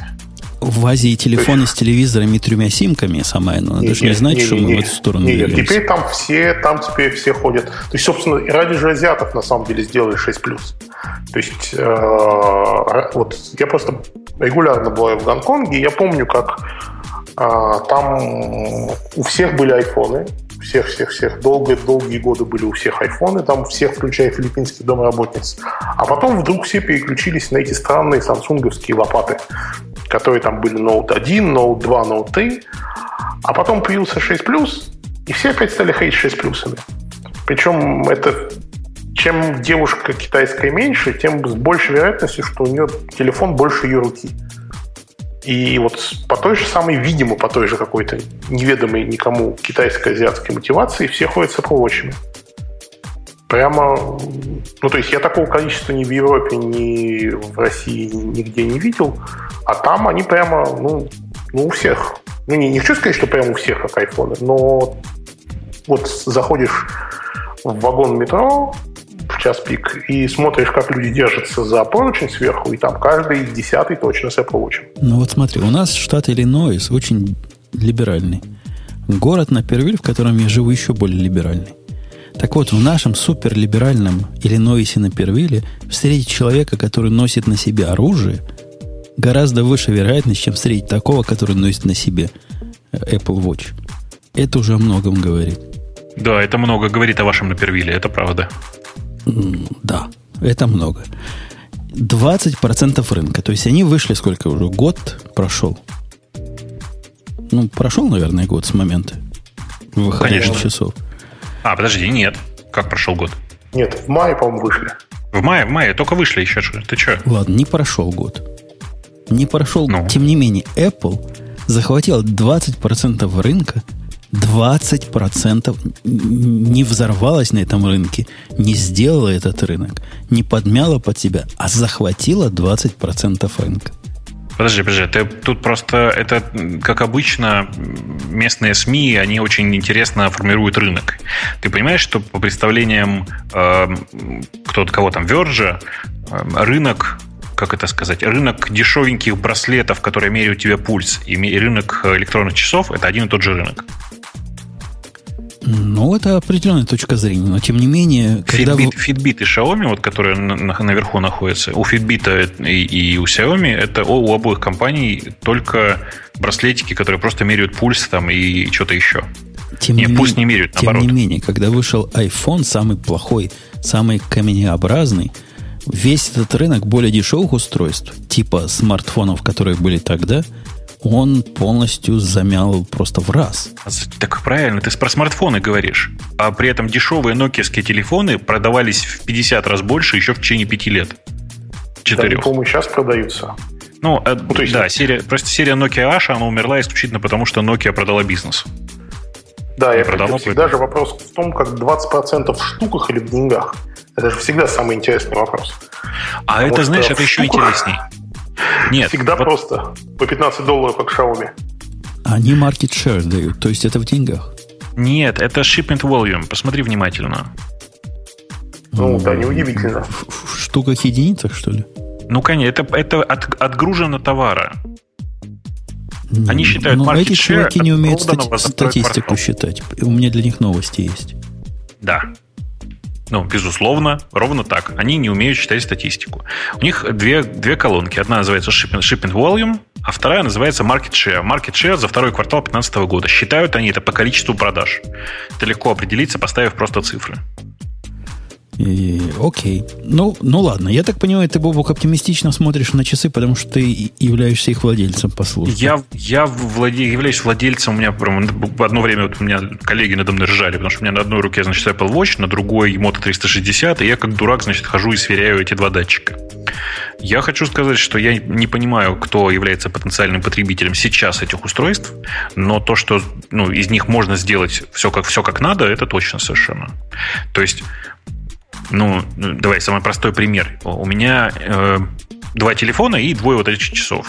Я могу андроидный телефон спокойно оставить дома, потому что большую часть работы с ним я могу делать с часов. А, да, у этих часов есть Wi-Fi, который позволяет просто передавать сообщения на, в телефон и из телефона через Wi-Fi, через интернет. Собственно, ну, все как бы. То есть тебе не нужно доставать больше телефон. Сколько же такие часы живут-то с Wi-Fi? Ты знаешь, они там типа 8-10 часов проживают, а больше им не нужно. Ты не так часто забываешь телефон дома, правда? Не, ну я... Нет, я-то вообще нет. Я как бы... А, при том, что часы, эти вот Apple Watch у меня есть, и, и как бы особых перспектив я в этом не вижу. Но надо понимать, что когда первые полгода выпуска первого айфона люди на него смотрели с широко раскрытыми глазами, и это был телефон, за который даже в Америке просили деньги, что тогда казалось немыслимым. Потому что а, надо вспомнить, что iPhone положил конец истории бесплатных телефонов. Потому что до этого ну, американским операторам не приходило в голову, что за телефон кто-то готов платить. А за да Apple ладно, платили. В, в те времена были телефоны аж за 99 долларов. Да, но этот был за, за, самый дешевый за 199. Да, это, это да. Но как только вышло обновление, сразу они вернулись к своей обычной практике и прошлую версию стали продавать за 99 долларов. А ну, потом, нет, ну, а потом и бесплатно. Сейчас, по-моему, вообще бесплатно можно какой-нибудь 5S получить в AT&T. Ну, вот, кстати, это, в Гонконге и в Сингапуре их, начиная с четвертой версии, дают бесплатно базовую модель. То есть вот по самую последнюю, но с базовой памятью дают бесплатно. Хорошо у них в Азии. Да, и поэтому, собственно, а, все там домработницы, если ты брал совсем там, ну, то есть если ты брал дешевый план, то тебе давали там 16 мегабайтный телефон бесплатно, и все, в общем, этому радовались. Вот. Но даже несмотря на то, что их продолжали давать, большие телефоны потеснили. Вот. И поэтому ну, будущее, будущее Apple Watch это будущее так сказать, исключительно софта, потому что я для себя как use case не видел, так и не вижу. Бобок, у меня к тебе вопрос. Ну? Я совершенно точно могу сказать, что программировать на Java любые часы мешают. А программировать на Lisp Apple Watch не мешает? Э, мне вообще программировать часы не мешают. Ну, ты держишь руки, у тебя часы. Они шкребутся об клавиатуру. Они у меня мешают. не шкребутся. Как, как они могут не шкрестись? Ты, ты знаешь, высоко это... руки держишь, как пианист? Во-первых, да. Во-первых, я держу руки высоко. У меня руки не лежат на ноутбуке почти никогда. А, и, возможно, действительно причина в том, что меня там типа 10 лет мучили музыкалкой. А, другая причина заключается еще в том, что у меня правильные ремешки. Эпловский, кстати, ремешок не скребется. Он, он правильно сделан. Если ты видел, как он сделан, то он там специально такая резина толстая, которая не, ну, не, не шкрябает ни обо что. А, андроидные часы, у них просто обычный ремешок, и он просто такой обычный, э, достаточно аккуратный, и он просто не шкрябает. Даже если положить руку он прямо на этот Тебе мешать будет, если ты изгибать рукой вверх будешь. Ну, в смысле, изгибать... Э, э как это сказать-то? Если положить руку на стол и поднимать э, ладонь вверх, ты, конечно, будешь задевать часы. Это будет неприятно. Но это мелочи. К этому привыкаешь. FSS спрашивает, может, проблема в ноуте? Да причем здесь ноут? У меня на столе они мешают. То есть я когда за стационарной клавиатурой, за стационарным тачпэдом, они меня дико раздражают. Они просто мне жить не дают, все эти часы ваши. Хотя хочется купить, ну, какие-нибудь понтовые. Вот не какой-нибудь Apple Watch, а настоящие часы с механикой, как, ну, как положено. Ты, Бобок, понимаешь. Да. В чате спрашивают, э, реально ли удобнее, чем смартфоном пользоваться ну, часами для мессенджера. Конечно, нет. Ну, в смысле, часы это сейчас э, штука, которая находится, как это, которая испытывает пределы технологий, как вот я сейчас прямо сам загордился. Эм, у часов, как, все как обычно, как у ранних смартфонов, э, куча классических проблем. Во-первых, у них не мультитач экран, напомню, у всех. У них у всех э, своеобразные проблемы с производительностью. Они все выжирают батарейку за, не знаю, там, за 3-4 часа при интенсивном использовании у э, ну, понятно, что там типа софт, который пишется для часов, он очень сильно ограничен и все такое. Но тем не менее, это довольно прикольная штука. Если учесть, что и те, и другие часы мне достались практически за бесплатно, короче, стоит э, за бесплатно им стоит пользоваться. Он в чате там правильно говорят. Это похоже на докатку. Знаете, в, в машине такое колесо, которое используешь в ситуации, когда нормальное колесо уже не работает. А что за колесо такое? У меня такое есть? Докатка. Докатка. Ты колесо когда-нибудь пробивал? Э, я тоже один раз менял его. Ну, это тебе повезло, наверное, потому что у тебя, наверное, лежит полно, полноразмерное колесо, да, в багажнике в Хаммере? Да, оно не влазит в багажник. Ты что, оно висит снаружи. Ну, я это и имел в виду, да. А у большинства более простых автомобилей э, в, где-нибудь под днищем или точно так же сзади прицеплен такой бублик, то, что называется у вас. Понимаешь, да? Пончик, донат, короче. По-русски это называется докатка. Я, такое... я, я даже не представляю. То есть специальное колесо, которое такое же, только плохое? Оно такое же, только сплошное, и ну, оно такого же диаметра, оно. Ну, Но давай скажем. Уже. Оно уже, безусловно, да, всегда. И оно рассчитано на то, что ты поменяешь свое пробитое колесо на него и доедешь до сервиса, чтобы тебе там залатали или, или купили, или привезли новую резину. Короче, логика такая. Мое оказалось точно таким же, как обычное, только в нем TPM почему-то не доложили. Это какой-то pressure монитор. То есть оно не умело стучать в центральный компьютер, сколько, насколько оно надуто. Ты знаешь, что этот ваш TPM – это штука, которую используют только в Америке? Ну, вот теперь ты тоже знаешь, что у нас такое бывает. Нет, я просто знаю, я прекрасно знаю, потому что у меня, мне в машине пришлось его отключить. Потому что, ну, это же чудовищное совершенно изобретение американского разума, которое вообще не нужно. Как? Оно ты... говорит, колесо сдуто. Правда, не утверждает, чувак, какое, но можно чув... на, на глаз увидеть потом. Чувак, ты не поверишь. Вот у, я не знаю, как у ваших вот этих китайских автомобилей, а у наших немецких все это выглядит так. Вообще-то TPM не нужен, по самой банальной причине. Потому что вообще-то автомобиль в состоянии задетектить изменение радиуса колеса. Понимаешь, да? Ну, не радиуса колеса, а, пу- а пути пройденного колесом. Ну, это оно и есть. Радиус уменьшается, за счет этого увелич- уменьшается путь. Увеличивается путь. Понимаешь логику, да? Ну, это сложно как. Ты, ты еще угол наклона высчитывай. Зачем? Не надо никакого угол наклона. У тебя просто спущенное колесо начинает быстрее крутиться относительно других. Окей. Окей. И просто все, все европейские машины это умеют делать. Никакой датчик не нужен. У нас а, в Европе... А, а, мы богато, а мы богато живем. Мы можем себе позволить на каждое колесо по датчику впендюрить. Там проблема в том, что вот эта детекция разницы в скорости, она работает, а ваш этот датчик нет, понимаешь? Как нет? Когда она мне говорит, что сдуто, так действительно какой-нибудь из них сдуто. Ну, просто, во-первых, непонятно, почему какой-нибудь из них. Я не знаю, как у вас, повторюсь, а у нас показывается прямо на экране, какое колесо сдуто. Прикинь? Ну, это, это хай-тек. И это, без это датчиков. Высокие, высокие технологии. Да немцы вообще в этом отношении молодцы. Э, окей. Что там у нас следующее, Бубук? Бубук, как следующее? Что? что у нас там следующее? Что у нас там следующее? Эм... Я пошел смотреть в темы. Не знаю, ты же, ты, ты же готовил темы. Там есть что-нибудь интересное вообще? Ну, неделя была, прямо скажем, так себе. Но, например, как тебе тема о том, что Ubuntu Linux делает всех на серверах как стоячих? Всех вместе взятых как стоячих?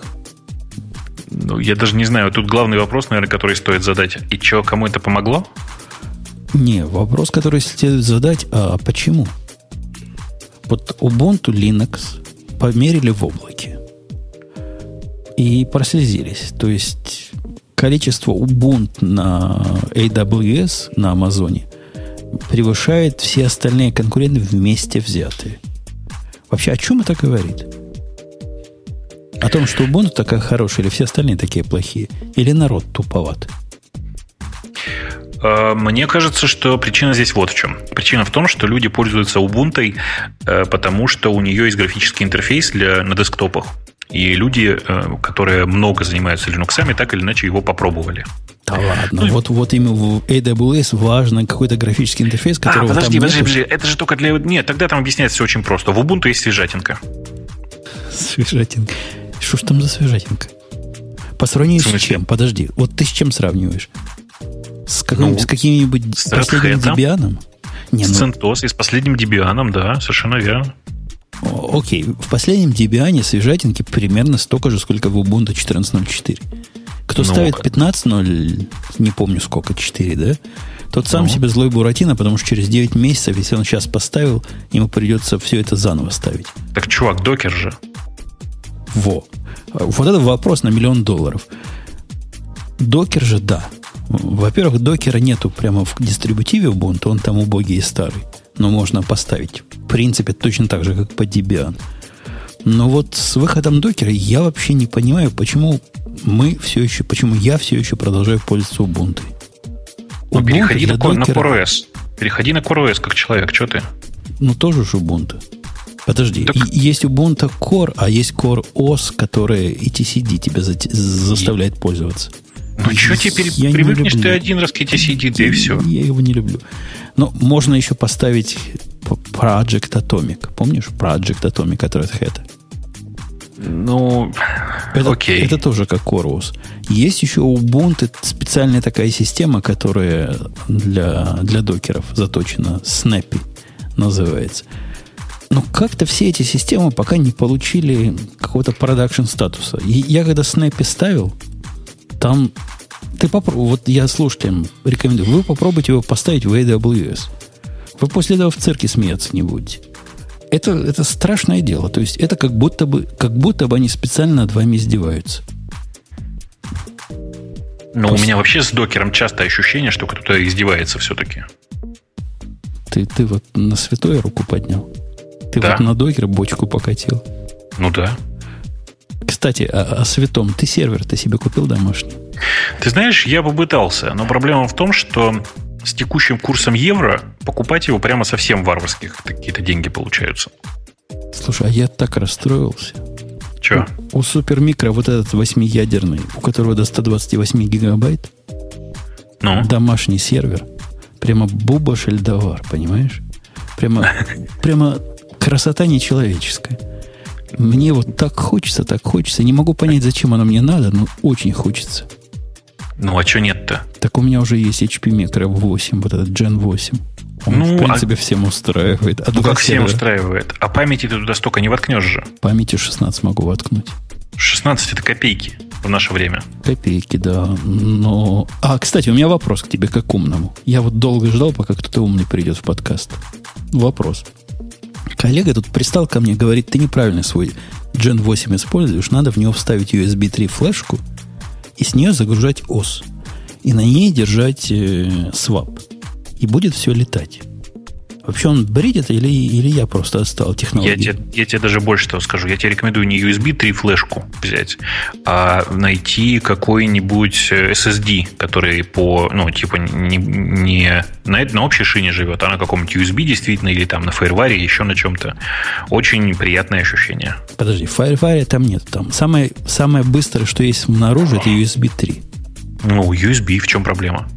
Там есть, кстати, именно, по-моему, в Hewlett Packard есть, уж не знаю, почему я это знаю, там есть у большинства моделей внутри SD-карт слот.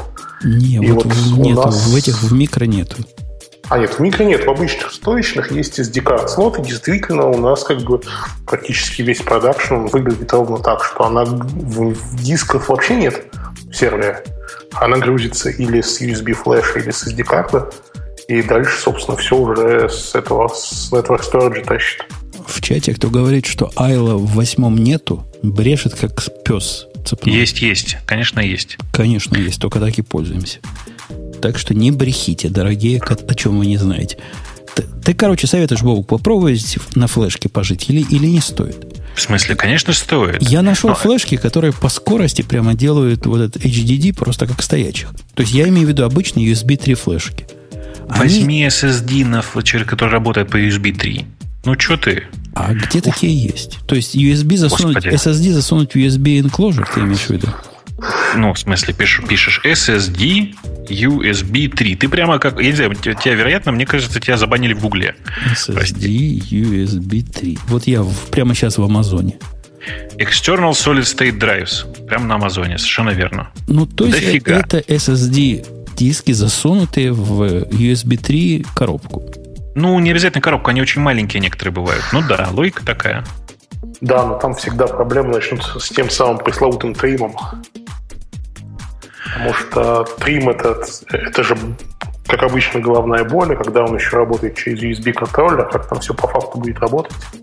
Ну, слушай, это все-таки домашний сервер, видишь, и я не думаю, что с ним будут большие проблемы. Нет, ну, по- типа, погоди, да. есть такие флешки, то есть обычные флешки, то есть стики, которые обещают 300 на запись и 400 на чтение.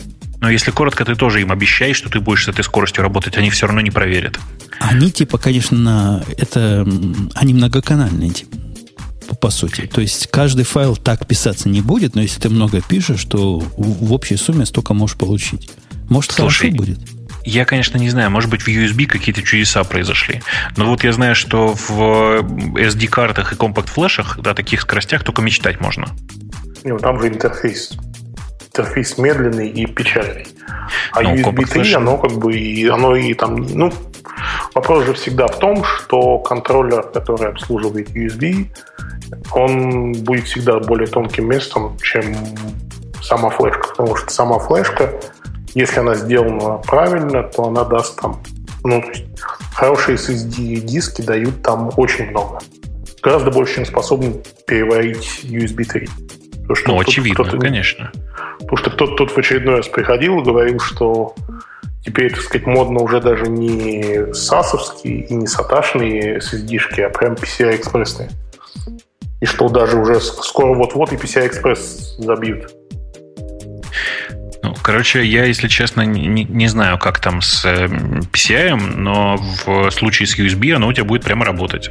Я не вижу причины. И да, с флешкой точно так же можно. Не рассчитывай таки, на такие гигантские скорости, потому что, э, ну, очевидно, все будет в любом случае упираться в шину USB 3, так или иначе.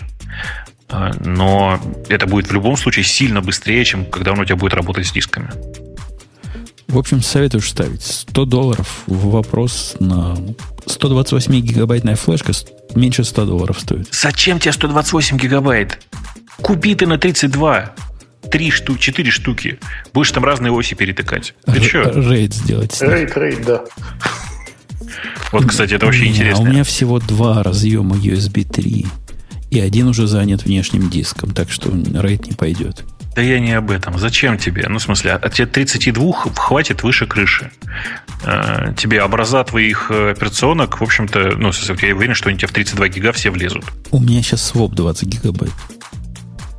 Ну, все нормально, и 16 на 12 на операционную, операционку. Что, тебе не хватит, что ли? Черт его знает. А в, в, ты помнишь, Бобок, вот такая манса, что на SSD и на всякие флеши часто писать плохо – если я там своп держать буду, я его убью быстро? Да, ты его за год убьешь и через год поменяешь. Что ты? Успокоил. Ладно, год, год это нормальное время жизни. И, и главное, не покупай никогда этих огромных флешек, потому что эти огромные флешки, они по цене в 4 раза больше. Знаешь, да? Типа там с флешками вот какой подвох. Когда ты покупаешь флешку на 128, она обычно в 3 раза дороже, чем 2 по 64. Да, а, она и так копейки стоит. 128 гигабайт флешка стоит до 100 долларов. Ну, зачем она тебе? 9 долларов. Чтоб было. Посмотри, сколько стоит 64. 64 тех будет, я уверен, 30 будет долларов, да. 30, 30 да. Ну вот 30 долларов. Ты понимаешь, что 30 сильно выгоднее, чем 100? Что я тебе объясняю? Так, так 100 тоже таки немного. Ты лучше эти 100 сэкономи, а потом купишь себе вот этот э, сервер, который домашний, который ты хотел, всем расскажешь, и мы тоже попробуем. Бутылку, бутылку коньяка на сдачу. А, вот, тоже ничего, да. У тебя тоже такое бывает, скажи честно, вот что ты идешь в магазин купить какую-нибудь флешку, выходишь оттуда и понимаешь, что ты купил флешку, а на сдачу еще ноутбук. Ну так, примерно. Или там бутылку коньяка. Очень, очень часто. Очень, очень бывает. Э, окей, Facebook, который добился 1 биллион, то есть миллиард пользователей, это юников, да, по-русски это юники называются. Я же правильно? Э, Э, это 1 миллиард чего? MAU, да? Monthly Active Users.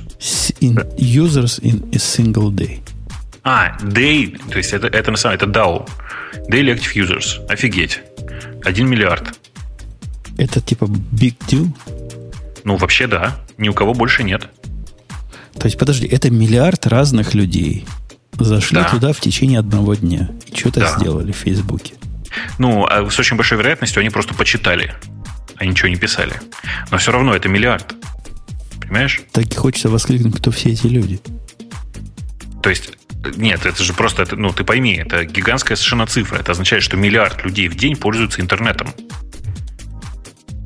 То есть минимум, я просто, мне это очень плохо укладывается в голове. Я бы сказал, потому... что минимум миллиард 600, 600 миллионов, потому что есть 600 миллионов китайцев, которые в Facebook не могут зайти. Ну, они не все в интернете, как ты понимаешь. Не, ну 600 миллионов там есть. Не-не-не, я не верю в эти 600 миллионов. Я слишком много общался с китайцами. И мне всегда Нет, очень... Там, там, да. очень... там понятно, что они считают mobile плюс фикс. Uh-huh. То есть половина из них точно есть. Ну, наверное, да. В смысле, я к тому, что я перестал верить цифрам про китайский интернет или про китайское что-нибудь. Причем не то, чтобы я там, считаю, что 600 это слишком много или слишком мало. Нет, я просто им не верю всем цифрам сразу. Я слишком много общался с китайцами. Они ни разу мне не сказали правдивую с точки зрения европейца цифру. Они все время называют цифры, которые ну, плохо сходятся с э, реальностью. Ну, то есть, как, я как-то за полторы недели объехал шесть компаний китайских, которые выпускают браузеры. Если верить каждой из этих компаний, общая аудитория, точнее, общее количество суммарное пользователей их всех браузеров превышает население Земли. Как-то так. А есть какие-то цифры по вот этим юникам или юникам в Яндексе, например? Сколько вас в день? Живых Слушай, ну можно, можно посмотреть на стате, но, конечно, существенно меньше. У нас все-таки аудитория э, немножко другая. К нам не приходит каждый день для того, чтобы э, почекать статусы, жива ли еще его бабушка. Э, поэтому, ну вот я сейчас пытаюсь посмотреть.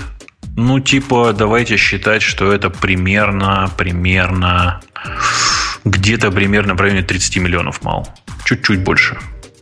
Это мало. Это мало. О, это DAO, DAO, DAO, конечно, DAO. А, а по-русски? Ну, дневных, ежедневных пользователей чуть больше 30 миллионов. Кстати, интересно, кто Копейки. на втором месте? То есть, после Яндекса? Понятно, что нет, после Фейсбука. То есть мне кажется, что, что ни у кого, ни у кого больше Яху. нет даже шансов приблизиться. В смысле, на втором месте с большим отрывом Яху. Погодите, а, а в Google, что ли, меньше Я... заходит, чем в эти орлы? Чуваки, значит, смотрите, поисковые системы, такие как Google и прочие ребята, значительно менее посещаемы. Они, они являются сайтами, на которые ты заходишь по 10 раз в день.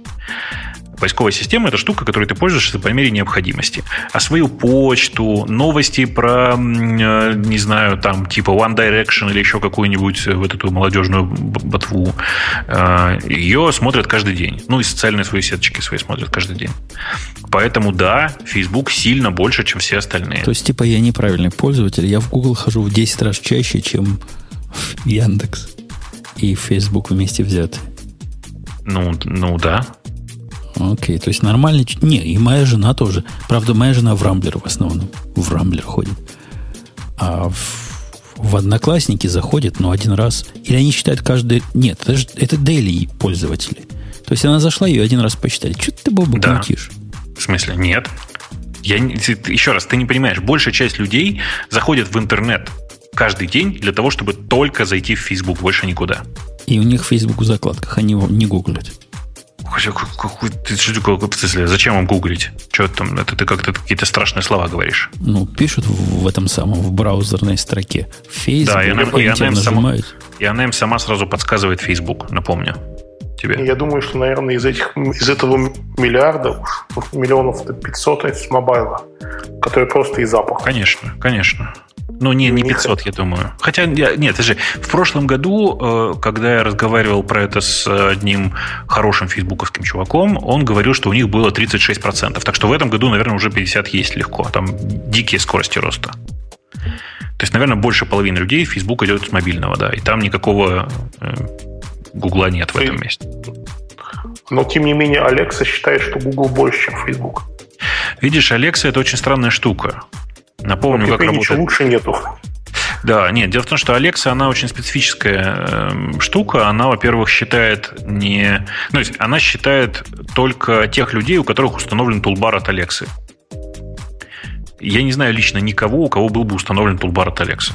Вот честно, ни разу не видел таких людей. Э, и поэтому смотреть там хоть что угодно по Алексе, мне кажется очень странным. Оно как что-то, какую-то корреляцию какие-то показывает, но какие непонятно. То есть, конечно же, это понятная история, почему Facebook сильно больше, особенно, а если считать по хитам, то Facebook вообще просто в космосе находится. То есть по количеству обновленных страниц, я думаю, Facebook это, не, там, не знаю, там, наверное, половина интернета сейчас. Окей. Okay. То есть Facebook молодцы, несмотря на то, что страшные, как вся моя жизнь. Слушай, ну ты просто очень привередничаешь. Тебе для того, чтобы понять, что в Фейсбуке все хорошо, вот опять же говорю, ты, мне кажется, Илья не даст соврать. Ты попробуй поставить себе Вичат и попользоваться им. Вот там от, от сатаны и все, что с этим связано. Нет, от сатаны это QQ. Слушай, ну ладно, QQ, по крайней мере, не так, не так распространен, и тебе не, не приходится на каждой встрече тут выкладывать, не знаю, свои... Я просто устал, опять же, я много общаюсь с китайцами, и вот эта церемония сначала обменяться визитками, а в конце встречи обязательно, значит, все достают свои телефоны, открывают QR-коды с своим идентификатором в Вичате, и, значит, и начинают обмениваться контактами таким образом. Это, конечно, нереально круто выглядит, но как бы оно же, во-первых, срабатывает со сотого раза, а не с первого, как обычно. Во-вторых, этот интерфейс, он же очень на китайцев рассчитан. Как китайцы с ним живут? Ну, если ты китаец, то это самая, твоя самая маленькая проблема. И ты не знаешь, что существует Facebook Messenger, и, в общем, ты, ну, то есть проблема же всех китайских сайтов очень простая. Это как вот, вот можно себе представить, как бы выглядел Яндекс, если бы ничего кроме Яндекса вообще не было. То есть если бы, если бы Яндексу неоткуда было брать свои идеи, и его, его бы пользователи не были избалованы, ну, какие не избалованы, а они бы, не, не было бы возможности сравнить, то да, вот как бы, да нет, ну там, что говорить, Alipay, вот где настоящий ад и Израиль. Подожди, а Alipay, он вообще сейчас работает с европейцами-то? Ну, он работает, но лучше бы не работал. Потому Я что просто ты помню... можешь принимать платежи, находясь в Европе. Вот мы вот принимаем uh-huh. от наших китайских друзей платежи в Европе. И я вынужден был для того, чтобы протестировать открытие Alipay ну, персональный. И несмотря на то, что я даже чуть-чуть умею читать по-китайски, и у меня были аж целых три китайских помощника, я... То есть после этого назвать Alipay э, китайским PayPal у меня язык не поворачивается вообще. То есть китайское юзабилити, оно, если ты не китаец, оно тебе, как правило, недоступно. А WeChat, WeChat все очень, очень все китайцы прямо они прямо боготворят. Они считают, что вот я им там кому не показываю Telegram, они все говорят, что что это за гадость такая, почему, так сказать, тут нет этой истории отдельной с картинками, и вообще, как, как тут у вас тут все плохо, и почему тут нельзя этого делать, а почему нельзя то делать, а, чего обычным людям вообще не нужно, а без чего китайцы жить не могут. Ну, мне, мне, кстати, интересно, вот китайцы, которые настоящие китайцы, если они действительно начнут пользоваться телеграммом, надо сделать будет специального бота, который называется майор которого они будут добавлять в групповые чаты. Но потому что там же, как известно, в Телеграме ничего никуда не сливается в, в китайские да, спецслужбы. Но, но, собственно, это же есть такая необъявленная война между Дуровым и китайским фаерволом. Ну да, которая... я почему? Она, мне кажется, объявленная уже. Ну как, собственно, Обоих, при мне прямо сторон. заблокировали. При мне заблокировали, и потом, ну, понятно, со второй стороны новостей нет, но через неделю все заработало опять а потом через два месяца опять заблокировал. И, но, как я, насколько я знаю, люди из Телеграма, они очень-очень хотят пойти на китайский рынок. Ну, хотя бы, то есть понятно, что с Вичатом там конкурировать бесполезно. Но WeChat но... все-таки это не очень мессенджер, это все. Как бы WeChat это, я, я обычно говорю, что это китайский Facebook, потому что там есть реально все. То ну, есть оно да, просто да. в форме мессенджинга, но там вообще просто все-все-все, что только можно да, фотоальбомы и все такое. Да бог с ними с фотоальбомами. Там знакомство, банкинг, все, короче, там все, что, все, что можно придумать. Вообще китайский интернет очень интересный. Прямо, прямо очень интересный. На него страшно интересно смотреть. Верить вообще никому нельзя, все как обычно, но очень интересный. Ну, потому Я что это другая теперь. планета. Это, да, да, знаешь, это реально, вот, короче, смотришь туда и думаешь, блин, это я, короче, такое ощущение, что я попал в параллельную вселенную. Да, притом IP-адреса одна... те же, телефоны да. те же, а, а все остальное другое. Да, вот ровно так. При этом у них же еще, ну, в голове совершенно все по-другому. Я все вспоминаю историю про, э, как он называется, Чиху, про их браузер, который 360. Ты же знаешь, да, историю, как у них стал второй, второй по размеру браузер в Китае? Да, знаю. Ну вот, Еще Жень, ты слышал же? Да, Нет, ты же... я, я наслаждаюсь Нет? вашим диалогом. Блин, ну это прекрасная совершенно история. Была компания, которая выпускала бесплатный антивирус. Она его выпускала два года. Стала антивирусом номер один в Китае. То есть стоял практически на каждом компьютере. И вот представь себе, значит, у тебя Windows. Ты, такой кошмар. Ты китаец, у тебя Windows, ты вечером засыпаешь, а утром, значит, обнаруживаешь, что, во-первых, приехал update твоего антивируса, это очень хорошо, запускаешь свой любимый браузер, понимаешь, что он, в принципе, какой-то немножко поменялся, но вроде бы все то же самое. А, и продолжаешь им пользоваться. А произошло, на самом деле, вот что. Замечательный антивирус э, от компании Qihoo подменил иконку твоего Internet Explorer а, которым ты пользуешься, который у тебя на десктопе, на свой собственный браузер, у которого иконка точно такая же, но она чуть-чуть по тону отличается прям совсем чуть-чуть. Та же самая голубенькая буква Е, просто она немножко другая, там и с замочком в уголке, и слегка зеленоватая, чтобы подчеркнуть, что это безопасный браузер. И, короче, вот так буквально за одну ночь э, там э, у них скакнула доля внутри Китая там, на, 4, на 4 с копейками процента, и, а, ну и со временем они стали браузером номер два в Китае. Просто тупо вместе с антивирусом приехал браузер. Китайцы при этом не возмущались, ничего. Многие считают, что это образец э, коммерческого поведения в Китае. Ну вот какие умные ребята, видишь, придумали, как сделать. Не Круто же. в колледжах будут изучать это. У меня на этой неделе есть несколько новостей про Amazon. Вы видели, что Amazon засветился? Прямо в смысле? Лампочку включили? Amazon засветился в смысле своей политики, как они эксплуатируют трудящихся. Начали они это засветку с того, что пригласили меня на работу. Слушай, в э... следующий день, после того, как они меня пригласили на работу, просто в интернет взорвался статьями. По-моему, на Нью-Йорк Таймс вышла статья о том, как там тяжело эксплуатируют рабочих. После этого тетка написала... Ну, там статья такая суровая была, мне коллега прислал. Он, автор статьи, сказал, что он ни разу не видел, чтобы хоть какой-то специалист в Амазоне не было по нему момента, когда он сидел бы за столом и плакал бы плакал бы слезами. Весь заливался, так тяжело им работать. Потом какая-то тетка, которая, значит, ушла в декретный отпуск, заболела раком, вылечила счастливо, рассказывала, как ее тоже Амазон кинул, забрал у нее э, страховку. Вы понимаете, на фоне всего этого я не мог согласиться с их предложением, а кроме того, они разогнали всю свою команду, которая сделала замечательный телефон. И это, собственно, новость. Но я, видимо, тут единственный, кто пользовался этим телефоном, потому что у тебя его точно не было. Или у тебя не было случайно Firephone? Я его держал в руках, но, как, как известно, его за пределами Америки пользоваться им особо смысла нет, и я его так и не купил. Ну, в смысле, пользоваться им можно было совершенно спокойно. Он обычно GSM телефон. Э, да, ты прав, что особенного смысла нет, это точно. Ну, самое э, главное, он же за мордой следил и вне Америки. И трехмерные картинки везде показывал. Чего? Да, это, это правда. Работа, это работало везде. Короче, мне, мне он прям, прямо нравился, и очень жаль, что так произошло, хотя понятна причина. Причина, говорят, в том, что тупо просто не полетел. Ну, не полетел он. Что поделаешь? Э, это отмазки стиля Samsung. Мол, мы делаем хорошо, точно как Apple, прямо обводим один в один, а не летит. Ну, нельзя, ну эти не обводили. Так. А эти не обводили. У них был самобытный телефон, все дела. Ну, видимо, слишком самобытный. Ты знаешь, на самом деле, это, скорее всего, правда про слишком самобытный. Но в смысле, нельзя выпустить там сейчас телефон со своей операционной системой, со своим всем, и ожидать, что все его будут покупать только потому, что у тебя есть еще книжный магазин. Или там магазин по продаже товаров. Ну, если не в Китае. Да, Потому да, что Xiaomi как раз, как раз об этом. Xiaomi, видишь, там все очень сложно. Они когда стартовали, они сделали наоборот. Они сказали, мы будем продавать товары, а еще, но типа драйвером наших товаров будет телефон.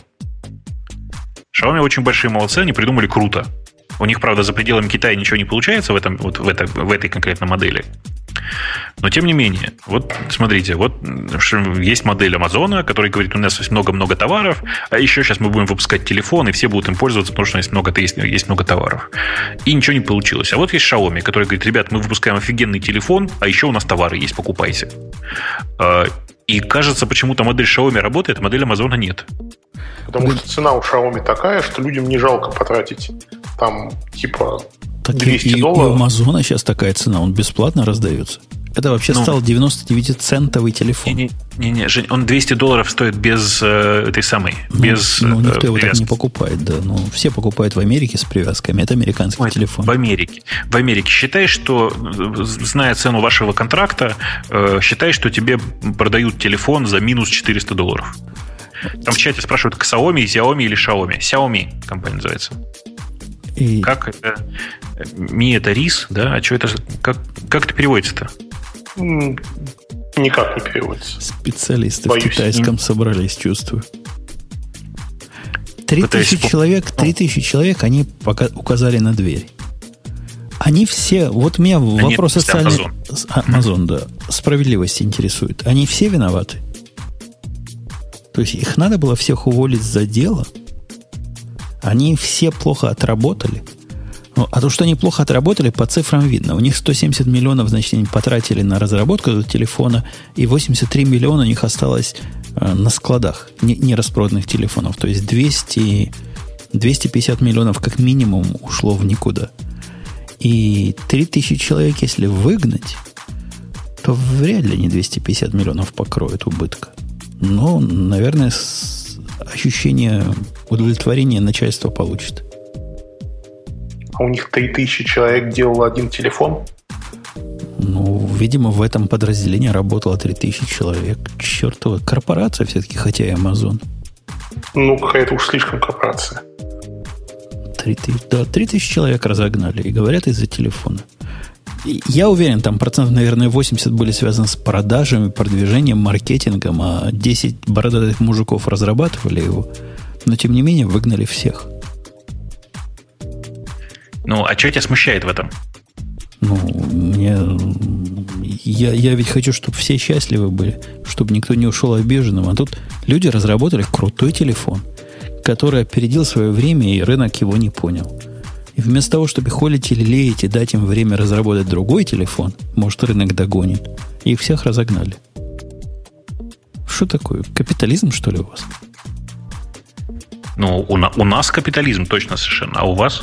А у, у нас социальное государство. У нас Обама президент. Я бы даже сказал, президент. Ты, кстати, что ты думаешь по поводу как это, ваших новых Э, президентских выборов-то? Мы с тобой это ни, ни разу не успели обсудить. Э, а я где-то говорил, может, уже не говорил, что вопрос-то выбора... У вас-то в средствах информации говорят, Трамп это типа Жириновский же, да? Это популярная такая мантра. Мол, а, американский народ за Жириновского голосует. Я поясняю.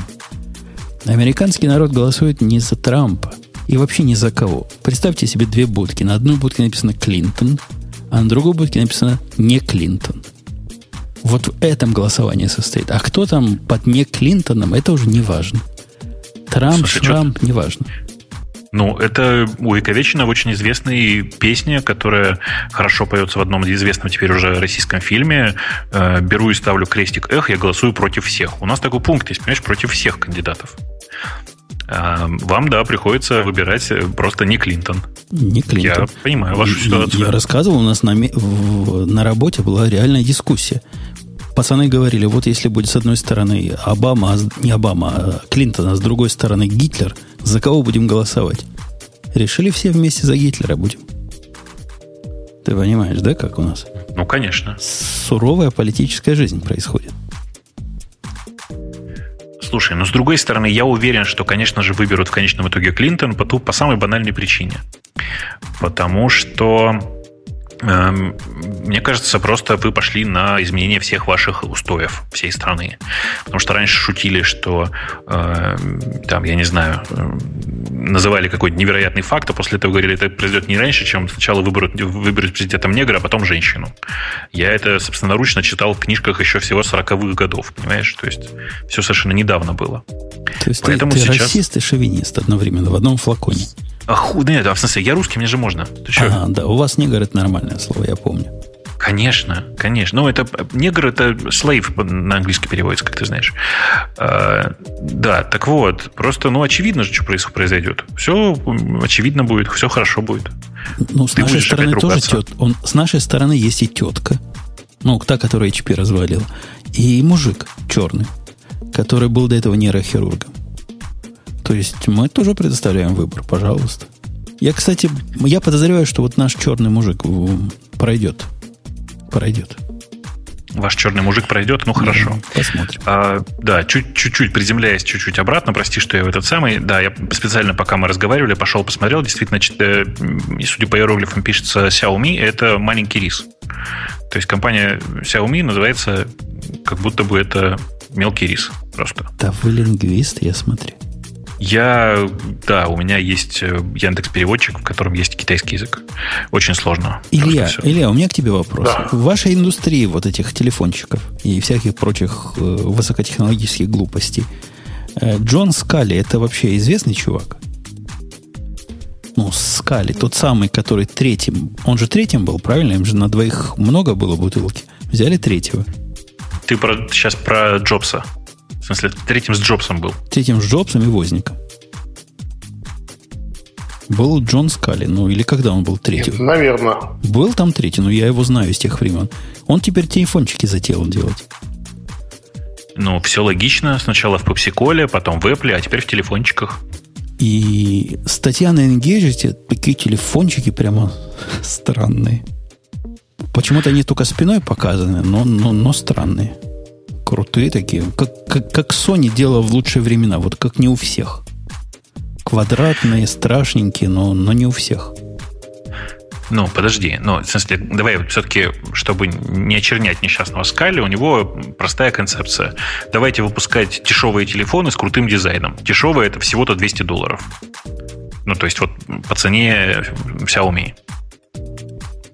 Ну, дизайн у них крутой. Ну, глядя на этот телефон, не скажешь, что это 200-долларовая дешевка. Это не какой-нибудь Huawei, прости, господи, за выражение. Это настоящий такой квадратный телефон, похож на лучшие образцы. Да нет, это просто теперь такой после OnePlus все решили, что... Ну и на самом деле OnePlus всем показал, что можно практически за копейки сделать э, хороший телефон, который будет хорошо выглядеть, который будет хорошо продаваться и который при этом будет ничего не стоить. Ну, то есть, вот есть еще такой пример. В, в России знают все такую контору, которая называется Fly Mobile. Ну да. Который принадлежит пакистанцам. Они запустили точно такой же дизайнерский бренд. Я вот сейчас Бобук, могу тебе прислать ссылку, если ага. ты еще не видел. Давай, давай. Называется Нет, вот так. Uh, это не топовые, это не, да, это не топовые процессоры, это тоже Qualcomm, но Qualcomm предыдущего поколения. Это тоже Cyanogen, так же, как у, у OnePlus, но все остальные фичи, то есть Gorilla Glass, все-все-все, красивый дизайн, внешний, собственный собственные там кастомизированные темы, все-все-все-все-все, очень все качественно и стоит, в общем, ну, в общем, тоже там как-то, ну, я видел в фунтах цену, но, по-моему, топовый их телефон стоит 200 фунтов. Ну, вот у этих самый дешевый стоит 130 долларов, который 16 гигабайт, ну, то есть как наш самый слабый iPhone. А самый крутой стоит 250 долларов. Ну, вот, вот это все на самом деле. Просто люди наконец-то из Америки узнали, что в Китае можно делать дешевые телефоны.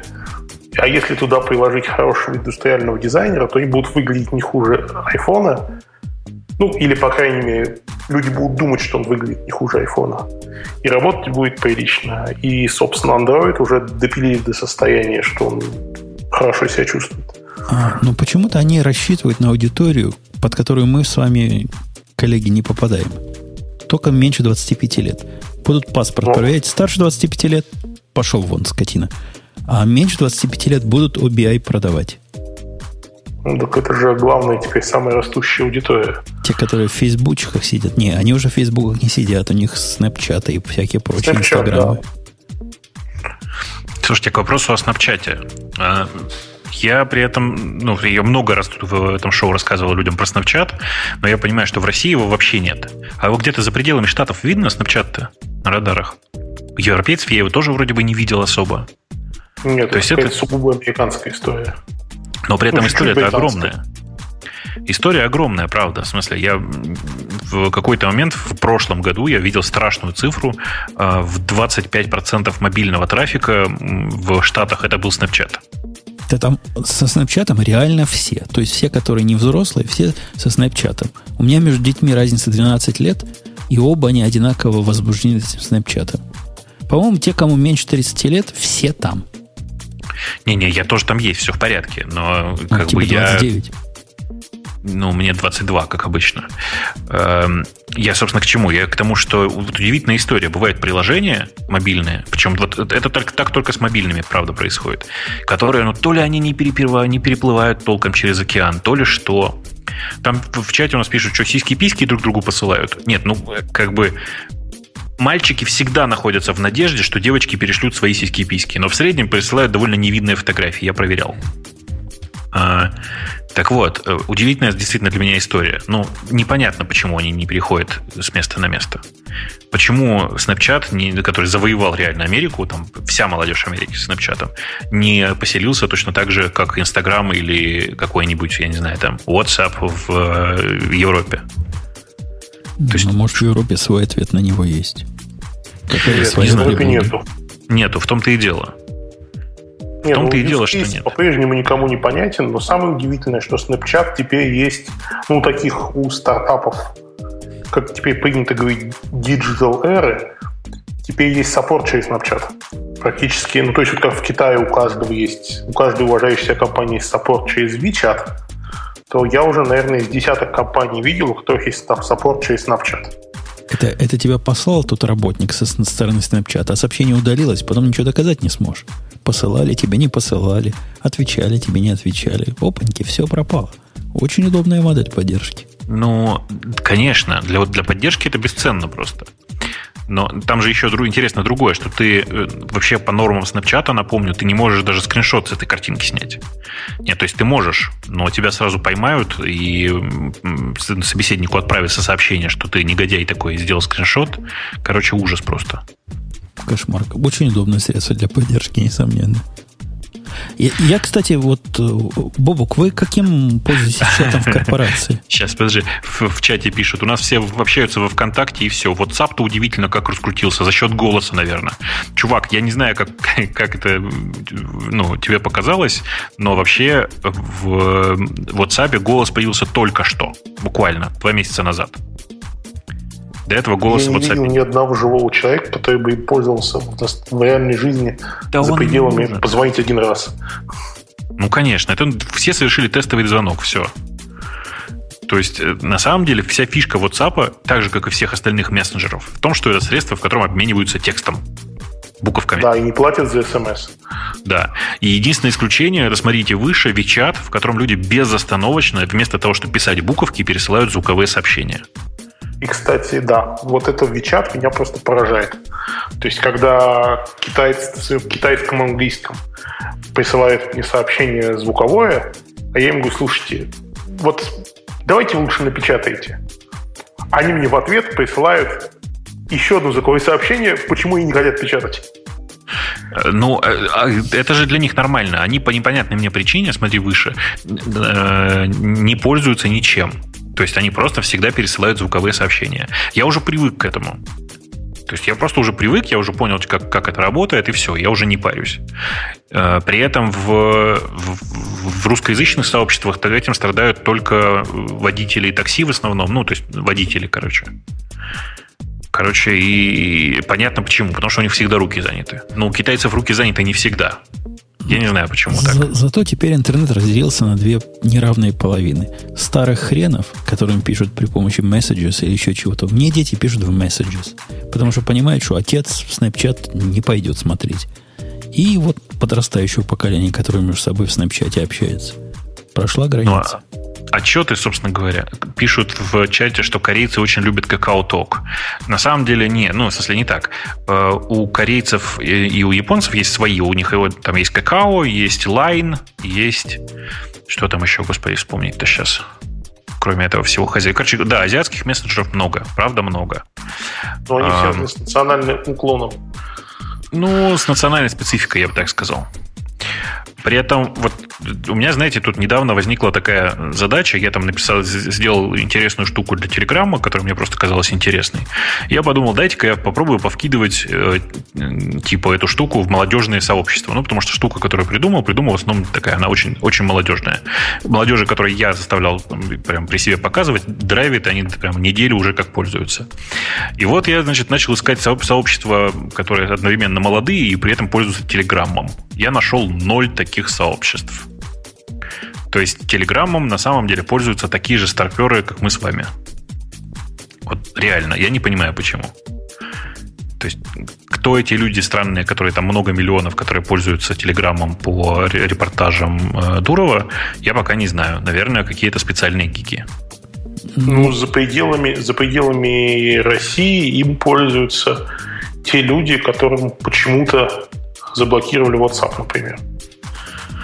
Ну, я понимаю, я и догадываюсь, но типа у него аудитория довольно большая и растет. Вряд ли всем запретили, всем этим людям запретили пользоваться WhatsApp. Ну, Простите. вот там вся весь Ближний Восток ровно такой. И практически все такие же, которые... Ну, в Китае Телеграмом пользуются те люди, которые почему-то думают, что это безопаснее, чем WeChat.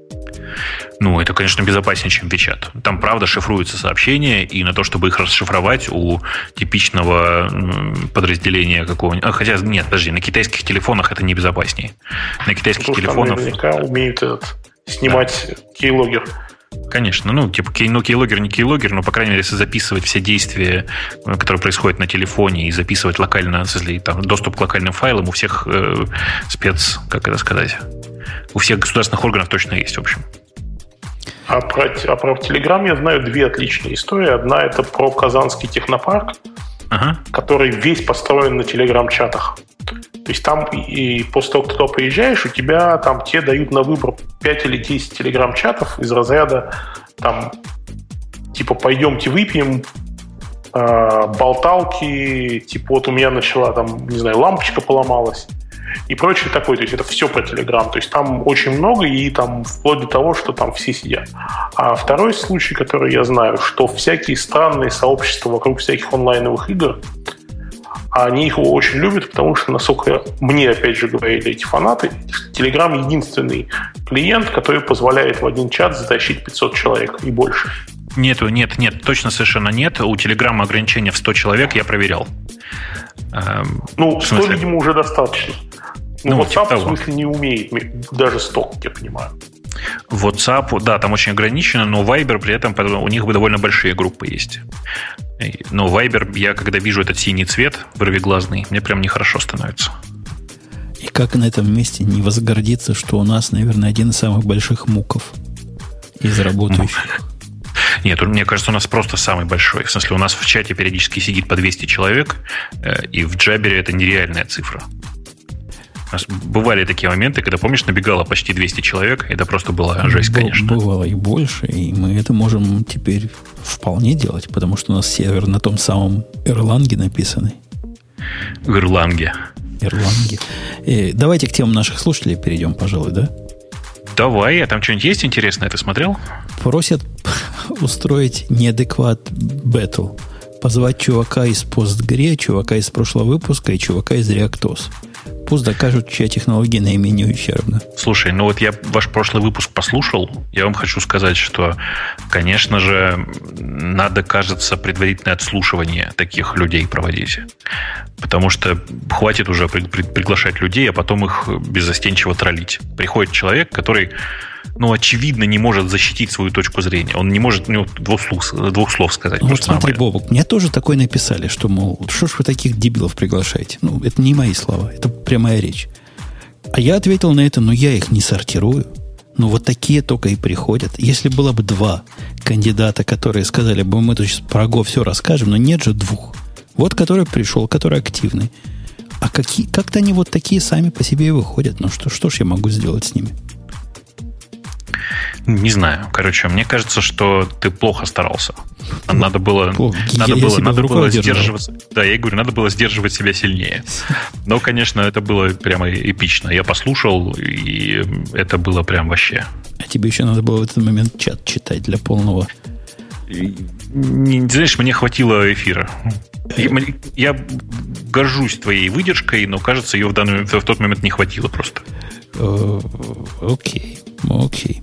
Дальше у нас кто? У нас Аляпка, которая говорит, что надеется, что Бобок придет. Опять кинула. Девушки, они что-то... Или, а может, а где фотки, пока спит. кстати? Я же говорю, пните кто-нибудь там Аляпку, пусть высылает фотки. Аляпка написала следующее, дорогие слушатели, кто не следит за событиями. У меня есть полная версия, написала Аляпка, но это если Бобук вернется. Полная Боб... версия фотографии, очевидно, имелась в виду. Да, тут фотография в э, называется, по плечи. Да. Но я думаю, что там никакой эротики, все как обычно, вот это вот все. Но, тем не менее, конечно же, нужна полная версия. Это ерунда. Обещала, обещала. Теперь должна. Да. Да. И из команды разработчиков Google Now ушли почти все сотрудники, пишет Боб. Это И не вопрос я. по теме, как Да. халить или леять этих разработчиков, чтобы команда целиком не уходила. Ну, там на самом деле грустная история. Э, кажется, что команда Google Now, в смысле, э, вернее, там ключевые сотрудники Google Now э, не сошлись с э, новым CEO. В смысле, вы же знаете, да, что эм, теперь э, новый, генери- новый генеральный директор Google это тоже индус, э, а команда Google Now, если вы посмотрите, нет. Нет, там, там Так все, быстро не сошлись. все тоньше Там- было. Там не национальная проблема была. Не-не-не, я А шучу этот сейчас. чувак его попытал, их попытался вдвинуть то ли в Android, то ли в поиск, куда-то их двинуть не в то место, где они были раньше. Да я шучу. Конечно же, дело не в этом. Больше того, на самом деле, если вы посмотрите в, э, как это, в Википедию по соответствующим именам, окажется, что они там все индусы, все в порядке. Да, там не договорились о том, э, какую роль должен занимать Google Now, что он должен делать и все такое. И результатом стало то, что несколько ключевых людей из команды Google Now ушли. Вовсе не ушла вся, вся весь сервис, вся команда разработки. Больше того, разработчики, насколько я знаю, все остались на месте. Ушло несколько VP и несколько ключевых инженеров. Ну, Да ты, ты же гонишь. понимаешь. Я, я читал в сообщениях, что там всего один из разработчиков остался. Может, их всего два было, я не знаю. Э, Не так. Насколько я знаю, ключевых инженеров там было четверо, из которых три, трое ушли. Но ты же понимаешь, что сервисом занималось не четыре человека. Типа ушло несколько ключевых инженеров, повторюсь. Ключевые инженеры, их немного было. А людей, которые писали огромное количество кода там и все, все это делали, их дофига. Так что история, в общем, довольно занятная, конечно. И окей, опускаюсь дальше, опускаюсь дальше. Тебя просит Бобук рассказать про Kafka. Ну, я даже не знаю, что там рассказывать. Наконец, Мне кажется, это в следующий выпуск хорошо ляжет. Кстати, да, наверное, мне есть, есть что порассказывать про кавку и про все, что с этим связано. Я вообще очень люблю кавку, особенно грефневую, как известно. Эм, Да, ну, в смысле, в следующем Kafka- выпуске Kafka попробуем. крутой продукт. Мы про него, наверное, должны подробнее поговорить, потому что как-то он незаслуженно обойден нашим вниманием. А это такой интересный гибрид э, бульдога с носорогом. И Натурально. прямо, прямо там есть о чем потрещать. Но на гиковском выпуске. Ну, ровно так. Что там, где-то, где-то... И опять Amazon. э, Какие-то скучные у нас темы, в, в этих сам темы в, в слушателей. Что же Рекомендую сегодня мне посмотреть на Rust, но ты меня на Rust уже толкал. Эти- Да, я Хакеры такой. научились взламывать Gmail через холодильники Samsung. Это что такое? Что? Зачитывай, зачитывай, просто открыл. Это британское издание какое-то UK. А, Господи, ну да. ну, Business Insider UK какой-то. Ну смотри, действительно через холодильник девчонка взламывает. Через Fridge. Я тему не читал, но, Слушай, но поржать могу. Пока, пока я здесь, скажи, пожалуйста, а в ближайшее время не знаешь, не, не появится все-таки вот какого-то нормального средства коннектить все эти устройства? Потому что я, э, пока тут, значит, занимался своими делами, э, очень много времени потратил на исследование все, что связано с умным домом и вот этой модной темой интернет-вещей, знаете, да? Я обнаружил страшное. Чуваки, ну, э, вы понимаете, что нет ничего нормально работающего в, эт- в этой области, связанной с, ну, в области связи. Потому что вы же не будете в каждую штуку маленькую, которую вы думаете держать connected в своем доме, ставить отдельную сим-карту. А если вы дома поселите 500 устройств, которые работают с Wi-Fi, Wi-Fi у вас дома умрет. Я вам гарантирую. Там просто банальная физика. Вот почему ничего нет-то до сих пор? Нет, на самом деле там есть, во-первых, все почему-то очень, очень решили, что выход а, это Bluetooth. И Bluetooth есть во всем буквально. Ну, это же не А выход. второе, это был какой-то протокол, по-моему, называется ZigBee. Э, Да, с Zigbee есть отдельный смешной момент. Значит, э, Zigbee — это действительно неплохой протокол. Э, У него есть только одна проблема. Для того, чтобы нормально делать что-то на протоколе Zigbee, нужно купить чип, чип который, который производится этой же компанией. Ну, то есть... Ну, как конечно. бы, ну, Нет, я не есть готов. же, Ну, это... Но на самом деле с ZigBee очень интересная история заключается в том, что самым главным евангелистом ZigBee, по крайней мере в Штатах, является Home Depot. Потому что он в какой-то момент решил, что он не берет никакие умные устройства к себе в продажу, если они не поддерживают ZigBee. И в какой-то момент, это было, наверное, года два или три назад, куча китайцев вдруг бросились делать, потому что это гигантский рынок, и там, если просто лампочка стоит 5 долларов, то умная лампочка с ZigBee стоит 150 долларов. А понятно, что в цене это разница 5 долларов. Ну, Home Depot это какая-то отмирающая хрень. А вот если посмотреть на самый популярный ритейл стор вот э, в электронной области Best Buy, то картина умного дома, я с Бобуком согласен, она грустна более чем полностью. У них Нет, там но... есть отделы, которые занимаются специально умным домом. И это такая хрень, которую я человек с двумя высшими образованиями и более чем 20 годами работы в компьютерной индустрии, я, я бы не знал, чего мне там купить. Какой замок будет совместим с какой хренью, абсолютно непонятно. Какие мне надо термостаты, которые, чтобы общались с моими лампочками, абсолютно непонятно. Там страшное дело. Вот какой-то бардак, полнейший бардак. Э, на самом деле Zigbee все, правда, не так плохо. Там есть общий стандарт э, и все такое. Но другое дело, что, на мой взгляд, Zigbee это ну, не лучшее, что есть сейчас в современном мире. Есть огромное количество разных других решений. Там, не знаю, Z-Wave какой-нибудь, который такой же с точки зрения качества, скажем, реализации. В любом случае, чем Wi-Fi. Ну, это все лучше, чем Wi-Fi. Понимаешь? На самом деле, для домашнего употребления все лучше, чем Wi-Fi.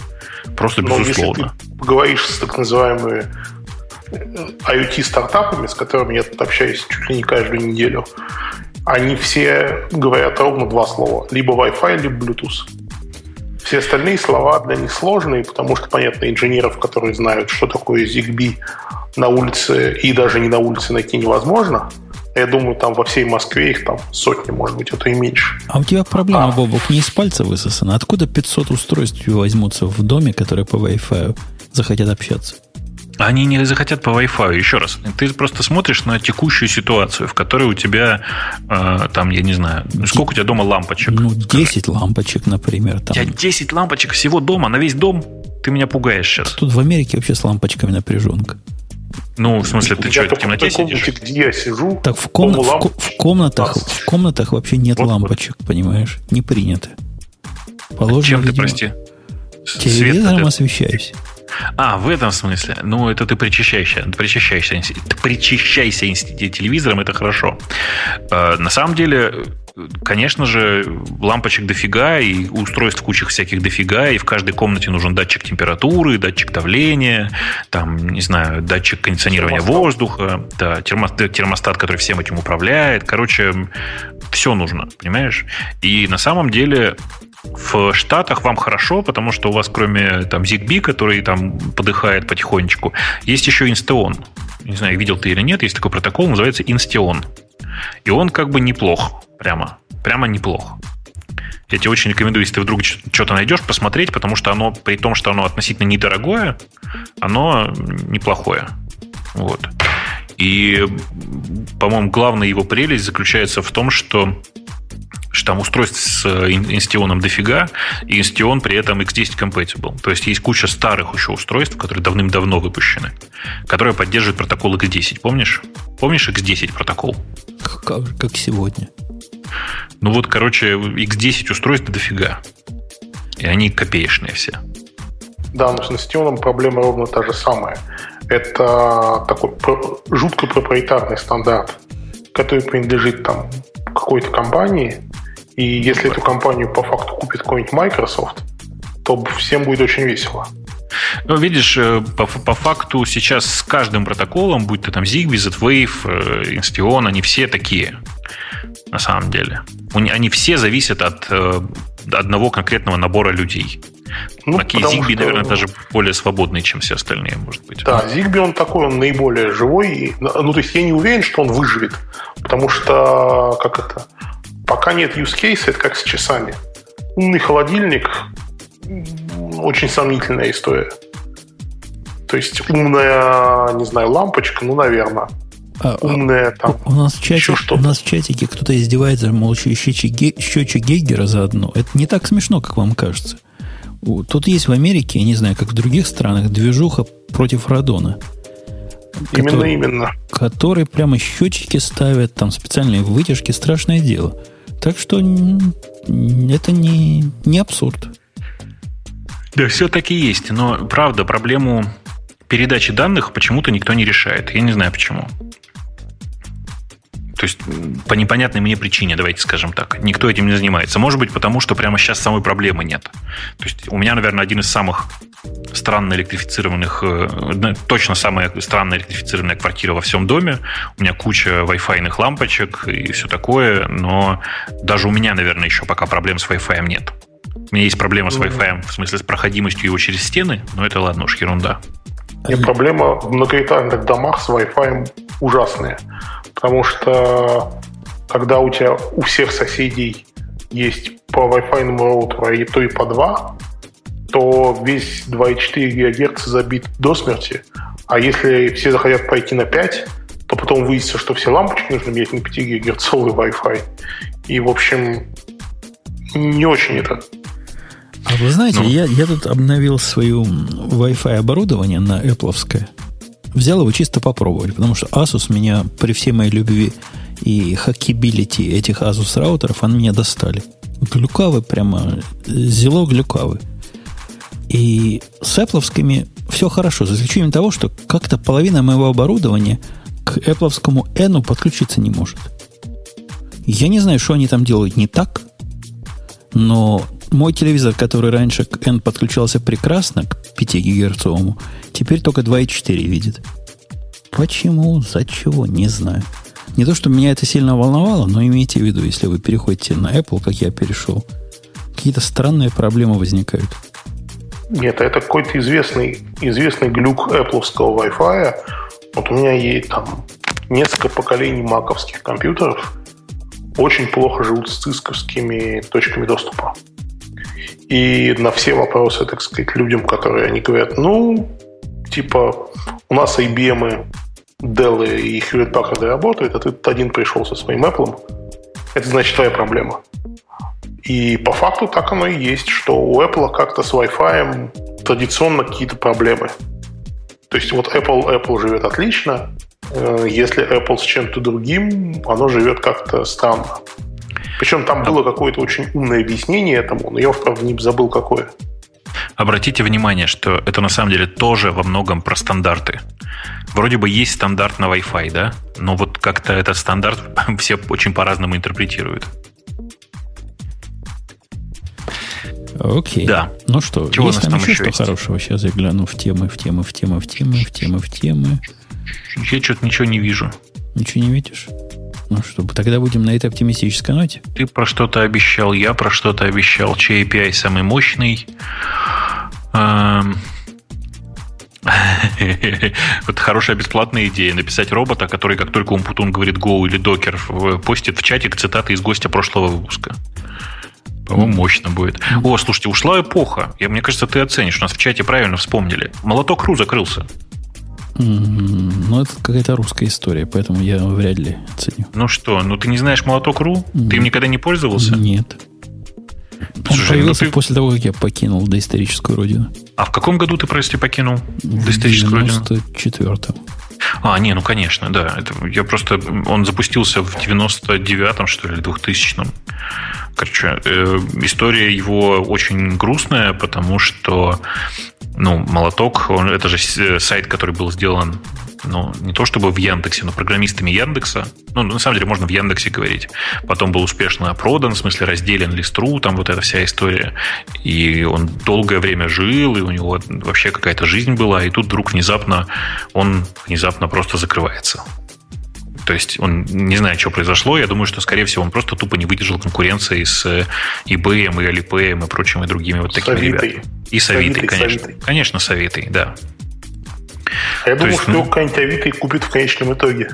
А зачем? Авито это зачем? Ну, продается недорого. Подожди, а, а разве не Яндекс Маркет какой-нибудь с ним конкурировал, не? Нет, что ты. Яндекс.Маркет это новые товары. Молоток это всегда used или, э, ну, типа, это либо second-hand, либо вещи штучного изготовления, когда с ними конкурировал какой-нибудь LiveMaster, например. То есть это такая площадка, больше похожая на eBay. Это смесь продаются... eBay и вот такого есть сайта, где штучные продают, как на, и на Etsy. Etsy, Etsy. Etsy. Да. да, Etsy, да, у вас называется, да. Окей. Ровно теперь так. понял, теперь понял. Ну, короче, знаем, помним, скорбим. Что тут скажешь? Да, грустная история. Причем его а... продали каким-то каким-то непонятным людям перед смертью. Ну, никак не перед смертью, но года полтора назад. Потому что раньше да. он какое-то время Mail.ru принадлежал, как я помню. Да, да, да. Но его и продали компании Mail.ru. Там это была смешная история. Дела давно минувших дней, в общем.